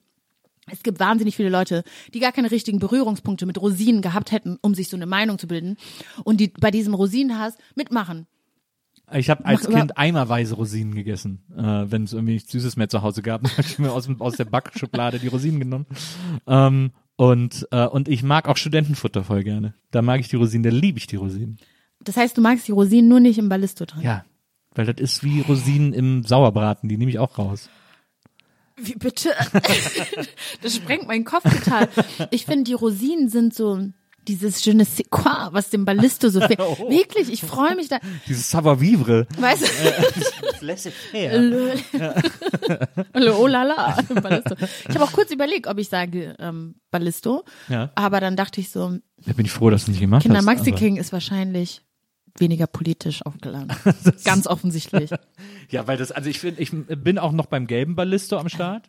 Was ist im gelben Ballisto drin? Ähm, ich glaube, Honig und Milch ist, glaube ich, okay, gelb. das klingt persönlich. Was ist denn in dem Orangenen drin? Das ist ja äh. Korn, ist es sozusagen. Weizen, das ist das Staub. Weizenballisto. Staub. Das ist Staub. Das ist ein Euphemismus für Staub. Und grün ist Müsli. Und äh, lila ist äh, Traube, Traubenuss oder so. Ja, so geil. Das ist auch so saftig. Magst du auch, magst du, äh, magst du Traubenuss-Schokolade? Geht so. Geht so. Ich bin, also Ballisto finde ich, das ist, also Ballisto Lila ist einfach die perfekte, die perfekte Mischung. Ist wirklich so. Nee, ich finde, also da kommen wir nicht zusammen. Muss ich Ich finde es richtig schade, weil ich dachte, es ist so vage, sehr versöhnlich. fand Naja, das Gespräch klar. bis dahin auch sehr sagen. gut. Ja, absolut, finde ich auch. Bis hierhin ist es echt super gelaufen. Aber jetzt beim Ballisto, äh, Ja. das ist irgendwie. Nee, ich denke, ich werde den Podcast auch schlechter bewerten. Eine schlechte Bewertung geben. Ein Stern. Ähm, so, jetzt habe ich eine Frage an dich. Du hast ja äh, gesagt, du bist äh, ein großer Meme-Fan. Äh, und du Ja. wirst ja auch äh, äh, landesweit als Meme-Expertin rumgereicht. Ich finde das ein bisschen bedenklich. Ich so drei Memes vielleicht gebaut habe in meinem Leben. Ja, aber du kennst ja trotzdem alle Memes. So, man ist Ja. auch äh, ich bin ja auch, ähm, äh, man ist ja auch Experte für Dinge, die man nicht selber macht. Ja. Ähm, es, es gibt ein Meme. Äh, ich bin, ich mag Memes auch total gerne. Sehr schön. Großer Meme-Fan. Es gibt ein Meme, das konnte mir bis heute niemand so erklären, dass ich es kapiert hätte. Oh Gott, ich Es habe gibt Angst. wirklich ja. ein Meme, das ich nicht raffe. Okay, sag mal. Und zwar ist es das, äh, ich glaube, es heißt das Butterfly-Meme oder so, wo dieser Junge da steht mit diesem Schmetterling ja, Mhm. und dann immer drei Sachen da stehen. Ich check das überhaupt nicht. das ist dieser Junge, der da steht und dann ist das äh, Genau, so ein- dann so ein ist Zeichentrickjunge Schmetterling. mit so einem- so genau. einem Schmetterling. Und dann ist this Genau. so, ich glaube, Ich, und ich check überhaupt nicht, wie dieses Meme funktioniert. Ich habe es wirklich so oft schon gesehen Ja. und denke jedes Mal so, ich verstehe die Mechanik nicht. Also es ist ein Meme, das, glaube ich, gebaut wurde, um so Privilegien besonders herauszuarbeiten. Und dann sagt man zum Beispiel, zum Beispiel, ich versuche das mal, also ähm, der Junge wäre jetzt Männer in der Diskussion um Tamp kostenlose Tampons oder so, ne? Ja. Und dann würde dann, auf dem Jungen würde dann halt genau das stehen, so cis straight Typen in der Diskussion um kostenlose Okay, Tampons. ja. Und auf dem Schmetterling würde dann stehen, is this oppression? weil so wie die Diskussion geführt wird von diesen Typen, Ja. klingt das so, als ob nur weil jetzt Frauen kostenlose Tampons bekommen, dann ist das so Oppression, also dann ist das eine Benachteiligung, die sie erfahren. Also es geht so im Grunde darum, dieser Junge so ein bisschen, nicht naiv, der guckt so diesen Schmetterling an, so, ist das diese Oppression, von der alle immer sprechen? Also der versteht es quasi immer falsch. Ja, so ungefähr. Ja. Ist das ein Meme, äh, das du magst? Ist das Ja. eines deiner, deiner Lieblingsmemes? Ich weiß nicht, ob es eins meiner Lieblingsmemes ist, aber ähm, das ist auf jeden Fall doch auch eins, was ich gerne Ja. mag.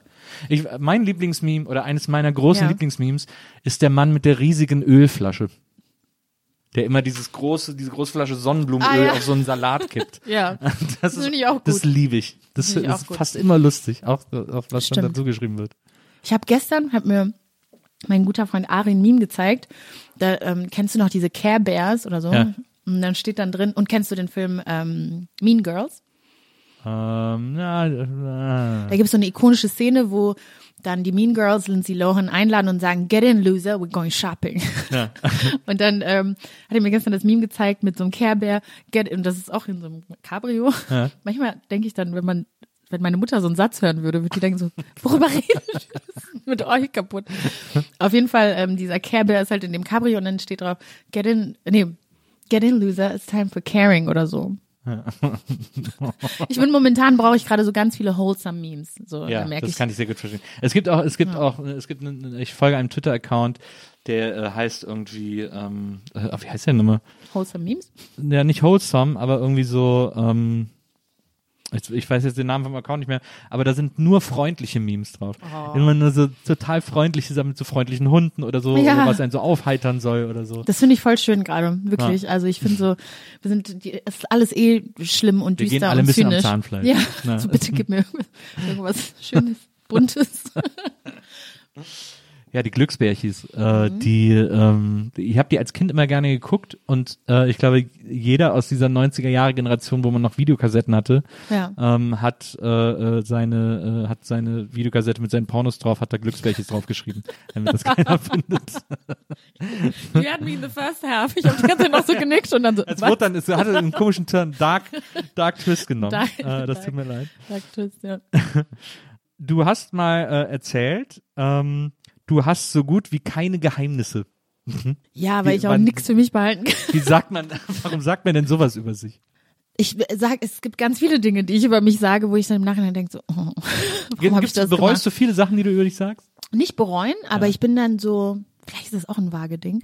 Ähm, ich arbeite wirklich aktiv daran, Sachen nicht zu zerdenken oder nicht zu überdenken. Mhm. Also gerade, ich weiß nicht, ob das schon bereuen ist, aber dass ich man irgendwas sagt oder irgendwie so eine flapsige Bemerkung und dann bin ich dann noch tagelang so, oh, warum habe ich das gesagt? Und dann manchmal denke ich dann so, okay, im Vergleich zu den Gedanken, die du dann jetzt gemacht hast, war das eigentlich also es war ein bisschen maßlos, ich weiß nicht, warum ich da so ausgerastet bin. Also insofern, es gibt nicht so viele Dinge, die ich bereue per se, aber es gibt schon viele Dinge, die ich dann nochmal lange zerdenke.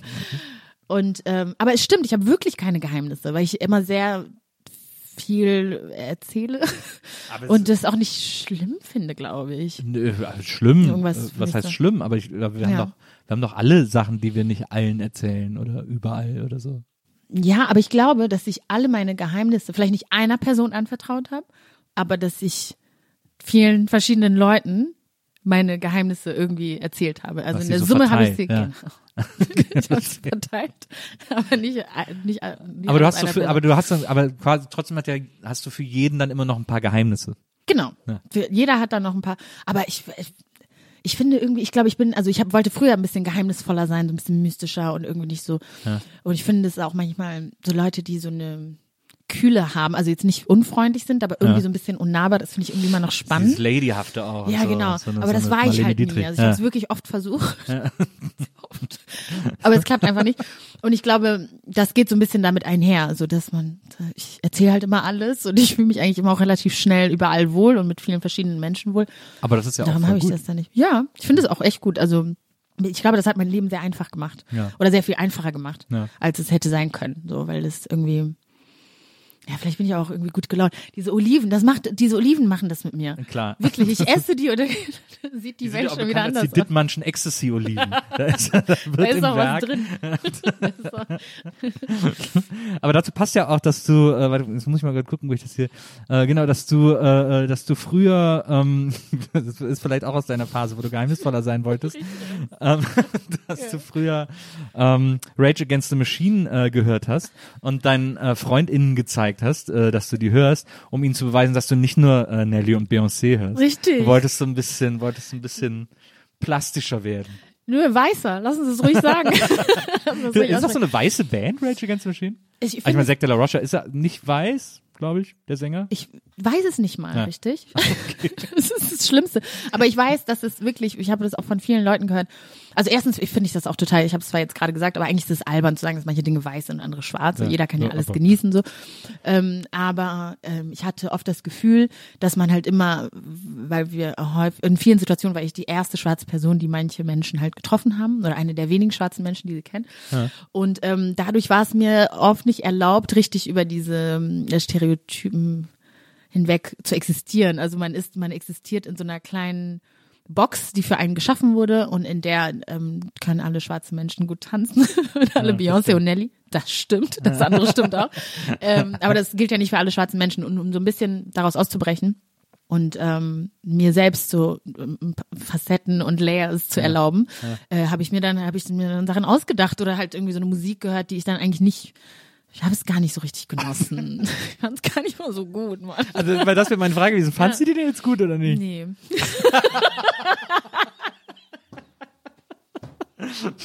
ich fand es wirklich nicht so gut. Aber, aber war das so zur Zeit am Niederrhein oder wann? Äh, wann Ja, das war so um die. Das, also quasi, äh, aber das ist ja auch Teenager-Gehabe. Das Genau. ist ja auch äh, Distinktion und so. Ja, total. Aber ich habe wirklich, ich kann mich so oft dran erinnern. Es gab ja auch diese Poesiealben und so und diese Freundebücher.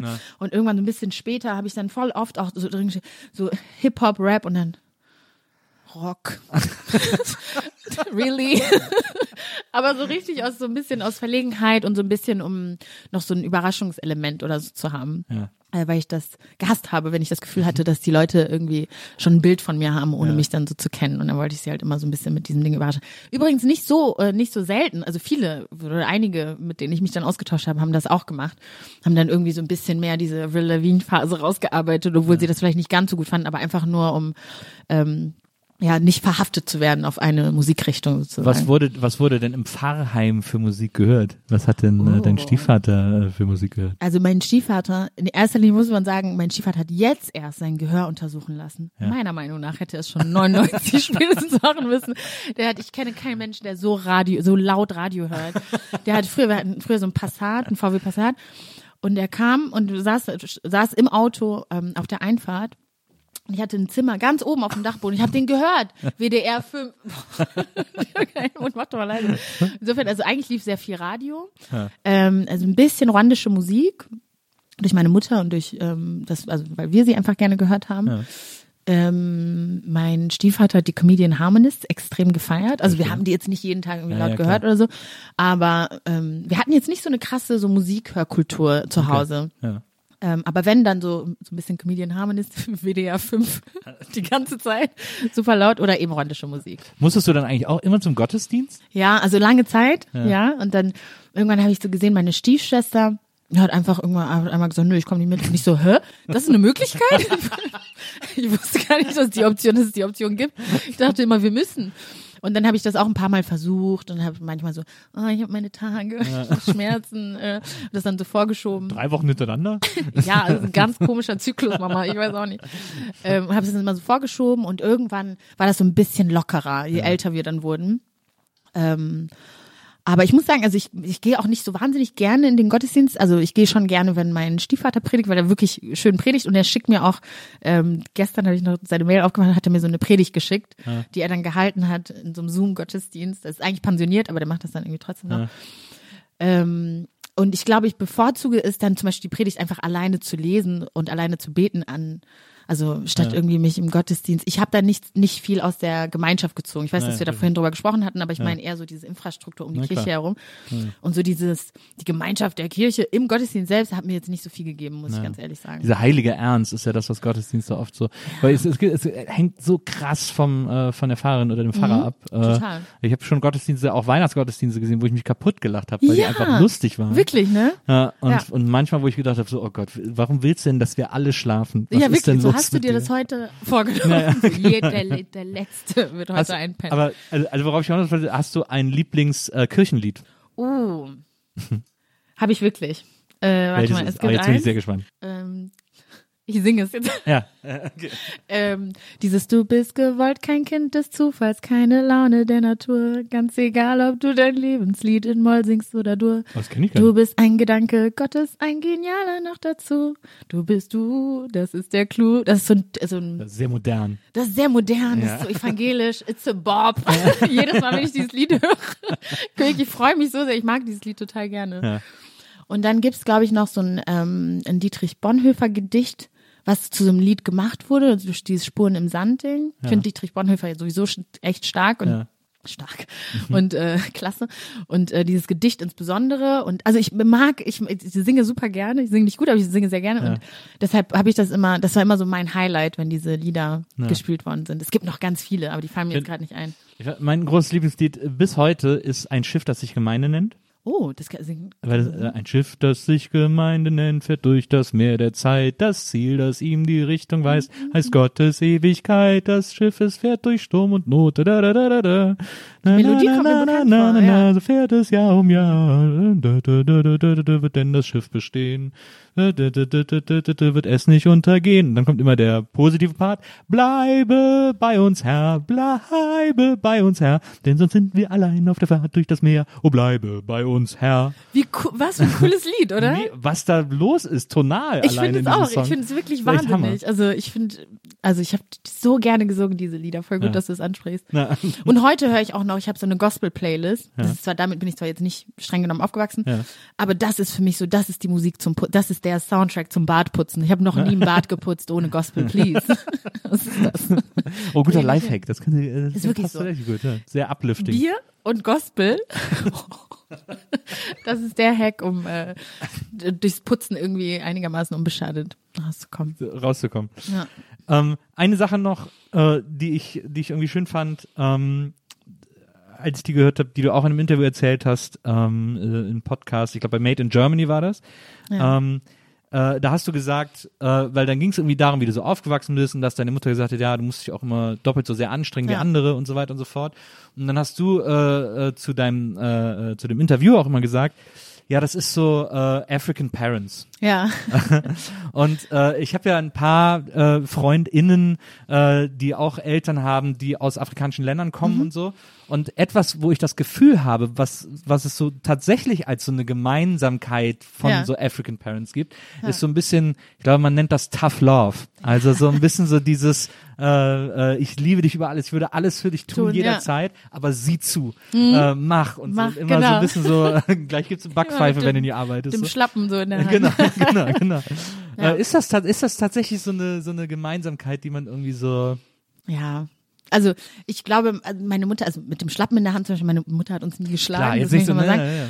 Aber ähm, doch, ist schon, das würde ich auch ehrlich gesagt tatsächlich als Gemeinsamkeit. Also gibt, das gibt's auch bei ähm, bei ähm, asiatisch gelesenen Menschen, Ja. das höre ich auch ab und zu mal Stimmt, oder so, gerade das bei manchmal, vietnamesischen Eltern und so, da gibt's auch erstaunliche Parallelen oder Immer so ein krasses Arbeitsethos So. Ja. sozusagen. und ich glaube, das, also das ist für mich nicht überraschend, dass gerade unsere Eltern so denken und das einem auch mitgeben, weil sie unter ganz anderen Umständen irgendwie nach Deutschland gekommen sind. Und ich muss auch sagen, meine Mutter hat auf jeden Fall nochmal anderen, äh, so eine andere Art von Rassismus hier erfahren, erfährt es bis heute noch. Ähm, wo ständig eben, was ich vorhin auch gesagt habe, ihre Fähigkeiten, ihre Intelligenz und so in Abrede gestellt werden oder ständig irgendwie verha neu verhandelt werden. Das finde ich ja so wahnsinnig. Du kannst diese Abschlüsse haben und das ist, das, solche Sachen wissen eben unsere Eltern oder ich dann auch ganz klein ähm, du hast dann diese Abschlüsse, kommst hier hin und das wird dann erstmal so seziert und auseinandergenommen und es wird Ist das denn so, auch? Ist Ja, das ja. denn? Können die da lesen? Hm? Ich habe ein paar Fragen mitgebracht. So und, dann irgendwie und in diesen ewigen sich beweisen wollen Modus es ist nicht verwunderlich, dass die Eltern, um einen sozusagen auf das Leben draußen vorzubereiten, halt diese Tough Love irgendwie predigen. Man sagt über afrikanische Eltern, dass sie in deiner Anwesenheit reden die schlecht über dich, aber dann draußen reden die sehr gut Ah, über dich. So. Das war sehr süß. Genau, finde ich auch süß. Also das ist, ähm, ja, das ist halt dieser unbedingte Wille, dass aus dem Kind irgendwie was wird und ähm, dass das Kind nicht zu sanft angepackt wurde und dann halt so diesen harten Ja, ja, dieses, Schock dieses, in der Realität. diese erfährt. Prenzlberg-Mütter-Sache ist da nicht so verbreitet. Also ich sag mal so, wenn ich mit meiner Mutter hier durch den Prenzlauer Berg laufe, meine Mutter hat einige sehr harte, ähm, sag ich mal, Hot Takes. Ja? Die hasst spazieren gehen, noch mehr als ich. Okay. Mittlerweile sehr. Sehr, äh, die meisten Leute jetzt, ich kann nicht, wenn, wenn mir nur eine so spazieren gegen einlädt, dann raste ich aus. Dann raste ich aus, genau. Und aber noch vor Covid hat sie immer gesagt, was ist spazieren gehen? Erklär mir das Konzept. Du gehst irgendwo hin und dann kommst du zurück. Du hast nicht mehr einkaufen und hast Pfand weg oder irgendwas. Also ohne Ziel. Ja, und kommst wieder zurück. Das macht gar keinen Sinn. Museen, Sightseeing, richtige Zeitverschwendung. Also meine Mutter ist da ganz resolut bei einigen Sachen. Ähm, weiß gar nicht, wie ich jetzt drauf gekommen bin. Aber ja, genau. Also sie Ja. hat so so ein bisschen so Tough Love, diese ähm, diese Strenge, aber trotzdem auch irgendwie so total herzlich und einen irgendwie beschützen wollen. Und die hat das auch oft sehr krass aufgefangen, wenn wir irgendwie so halb traumatisiert irgendwie zurückgekommen sind, weil uns jemand beleidigt hat und so. Und das einfach für uns nicht denkbar war, dass das im Rahmen des Möglichen ist irgendwie. Hat sie eine voll die gute Art gefunden, das aufzufangen, aber gleichzeitig jetzt nicht so die Realität verklärt, irgendwie so getan, ja, wenn du dem die Hand gibst, dann geht das schon oder so, sondern ganz klar benannt, das ist rassistisch. Und das ist auch scheiße und es ist auch okay, dass du dich so und so fühlst. Ja. Aber nicht, dass Bildung immer die Lösung wäre oder so, aber damit du das zumindest jetzt nicht angekreidet werden kann oder das wieder irgendwie wieder verhandelt wird, kannst du, solltest du studieren, du solltest das machen, du sollst dich so und so aufstellen. So, Du, du, du telefonierst auch fast täglich noch mit ihr. Ne? Ja. ich habe auch ge- ich habe gestern, nee, jetzt vermischt. Seit Lockdown bin ich so, oder Ja, Soft wir Lockdown, alle. was auch immer das ist. Also- ich habe keine Ahnung, ist es Dienstag? Ist es, ist es Ja, irgendein Tag? nicht. Ich weiß es nicht. Irgendein Tag wird sein. Ja. Heute ist Fre Freitag. Freitag, ja. Freitag. ähm, genau, ja, wir telefonieren sehr viel tatsächlich. Und ähm, ich finde es auch immer spannend. Ich habe gestern mit meiner ähm, Schwester, die jetzt aber eigentlich hauptsächlich so in Rwanda lebt, die ist jetzt aber gerade in Berlin, ähm, habe ich dann so kurz gesprochen, habe ihr irgendwas erzählt, was ich meiner Mutter erzählt hatte. Und die meinte so, darüber redest du mit Mama? und ich fand es irgendwie spannend, dass wir alle drei mh, Schwestern trotzdem noch so eine andere Beziehung zu unserer, also eine sehr enge Beziehung haben, aber komplett unterschiedlich dann scheinbar. Ja, aber meine Mutter und ich sind uns sehr, sehr ähnlich. Sie ist sehr albern. Ist sie auch vage? Ähm, nee, aber Jungfrau. Das, Nee, warte mal. Das ist äh, Jungfrau. Aber Jungfrau. schlecht. Nicht, Ich glaube, was das bedeutet ist gut. das? Ich glaube, ich, ich glaube, die Kombination Waage und Jungfrau ist gut. Was bist du denn für ein Aszendent? Weiß ich nicht. Weiß ich nicht. Ich vergesse es immer wieder. Ich, Ich bin vage, Aszendent vage. Man echt? sagt ja, man wird, je älter man wird, desto mehr wird man wie sein Aszendent. Ist ja so die, was man so sagt. oh, da muss ich aber schnell rausfinden, wie was. Äh, So, Deswegen bin ich völlig Aszendent beruhigt, weil bei Ja, mir du bist halt, passiert nicht mehr viel. ich bleib einfach so, wie ich bin. Ich find's gut. ähm, liebe Anna, das war äh, ganz, ganz toll, ein ganz tolles Gespräch. Ich danke dir äh, Wow. total, dass du hier warst und mir das irgendwie alles so erzählt hast. Ähm, wer mehr von dir hören will, dem sei äh, wärmstens empfohlen, den Hart Unfair Podcast zu hören, Yes. den du mit zwei Freunden äh, zusammen machst. Ähm, äh, der ist sehr hörenswert. Äh, machst du auch noch 18 auf Podimo? Nee, 18 ist jetzt vorbei, aber ich habe einen neuen Podcast Ja. und äh, da wird's um mein Lieblingsthema Dating gehen. Du schreibst auch eine Dating-Kolumne. in genau, der ich schreibe eine Dating-Kolumne in der Taz. Ähm, genau, und habe jetzt einen Podcast zusammen mit Studio Bummens einen Podcast gemacht, Ach, das ist ja cool. wo es äh, viel um Dating geht. Sehr Ja. gut. Dann äh, freuen wir uns da extrem drauf. Yes. Ähm, komm bitte jederzeit wieder. Vielen Dank für die Einladung. Es war so schön. Ich hätte wirklich noch 18 Stunden weiter reden können ungefähr. Ich fand's auch super. Es hat echt riesen Spaß gemacht. Ähm, äh, äh, alles Gute, viel Erfolg mit dem neuen Podcast Dankeschön. auch. Und äh, bis ganz bald. Danke. Und äh, liebe ZuhörerInnen, äh, liebe Zuhörer, ähm, wir hören uns nächstes Mal wieder hier bei der Nils Bokeberg Erfahrung. Bis dahin, macht's gut. Tschüss. Ciao.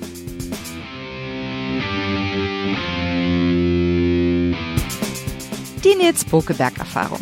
Von und mit Nils Bokelberg. Eine Produktion von Pool Artists. Team Wenzel Burmeier, Lisa Hertwig, Maria Lorenz Bokelberg, Frieda Morische und natürlich Nils Bokelberg.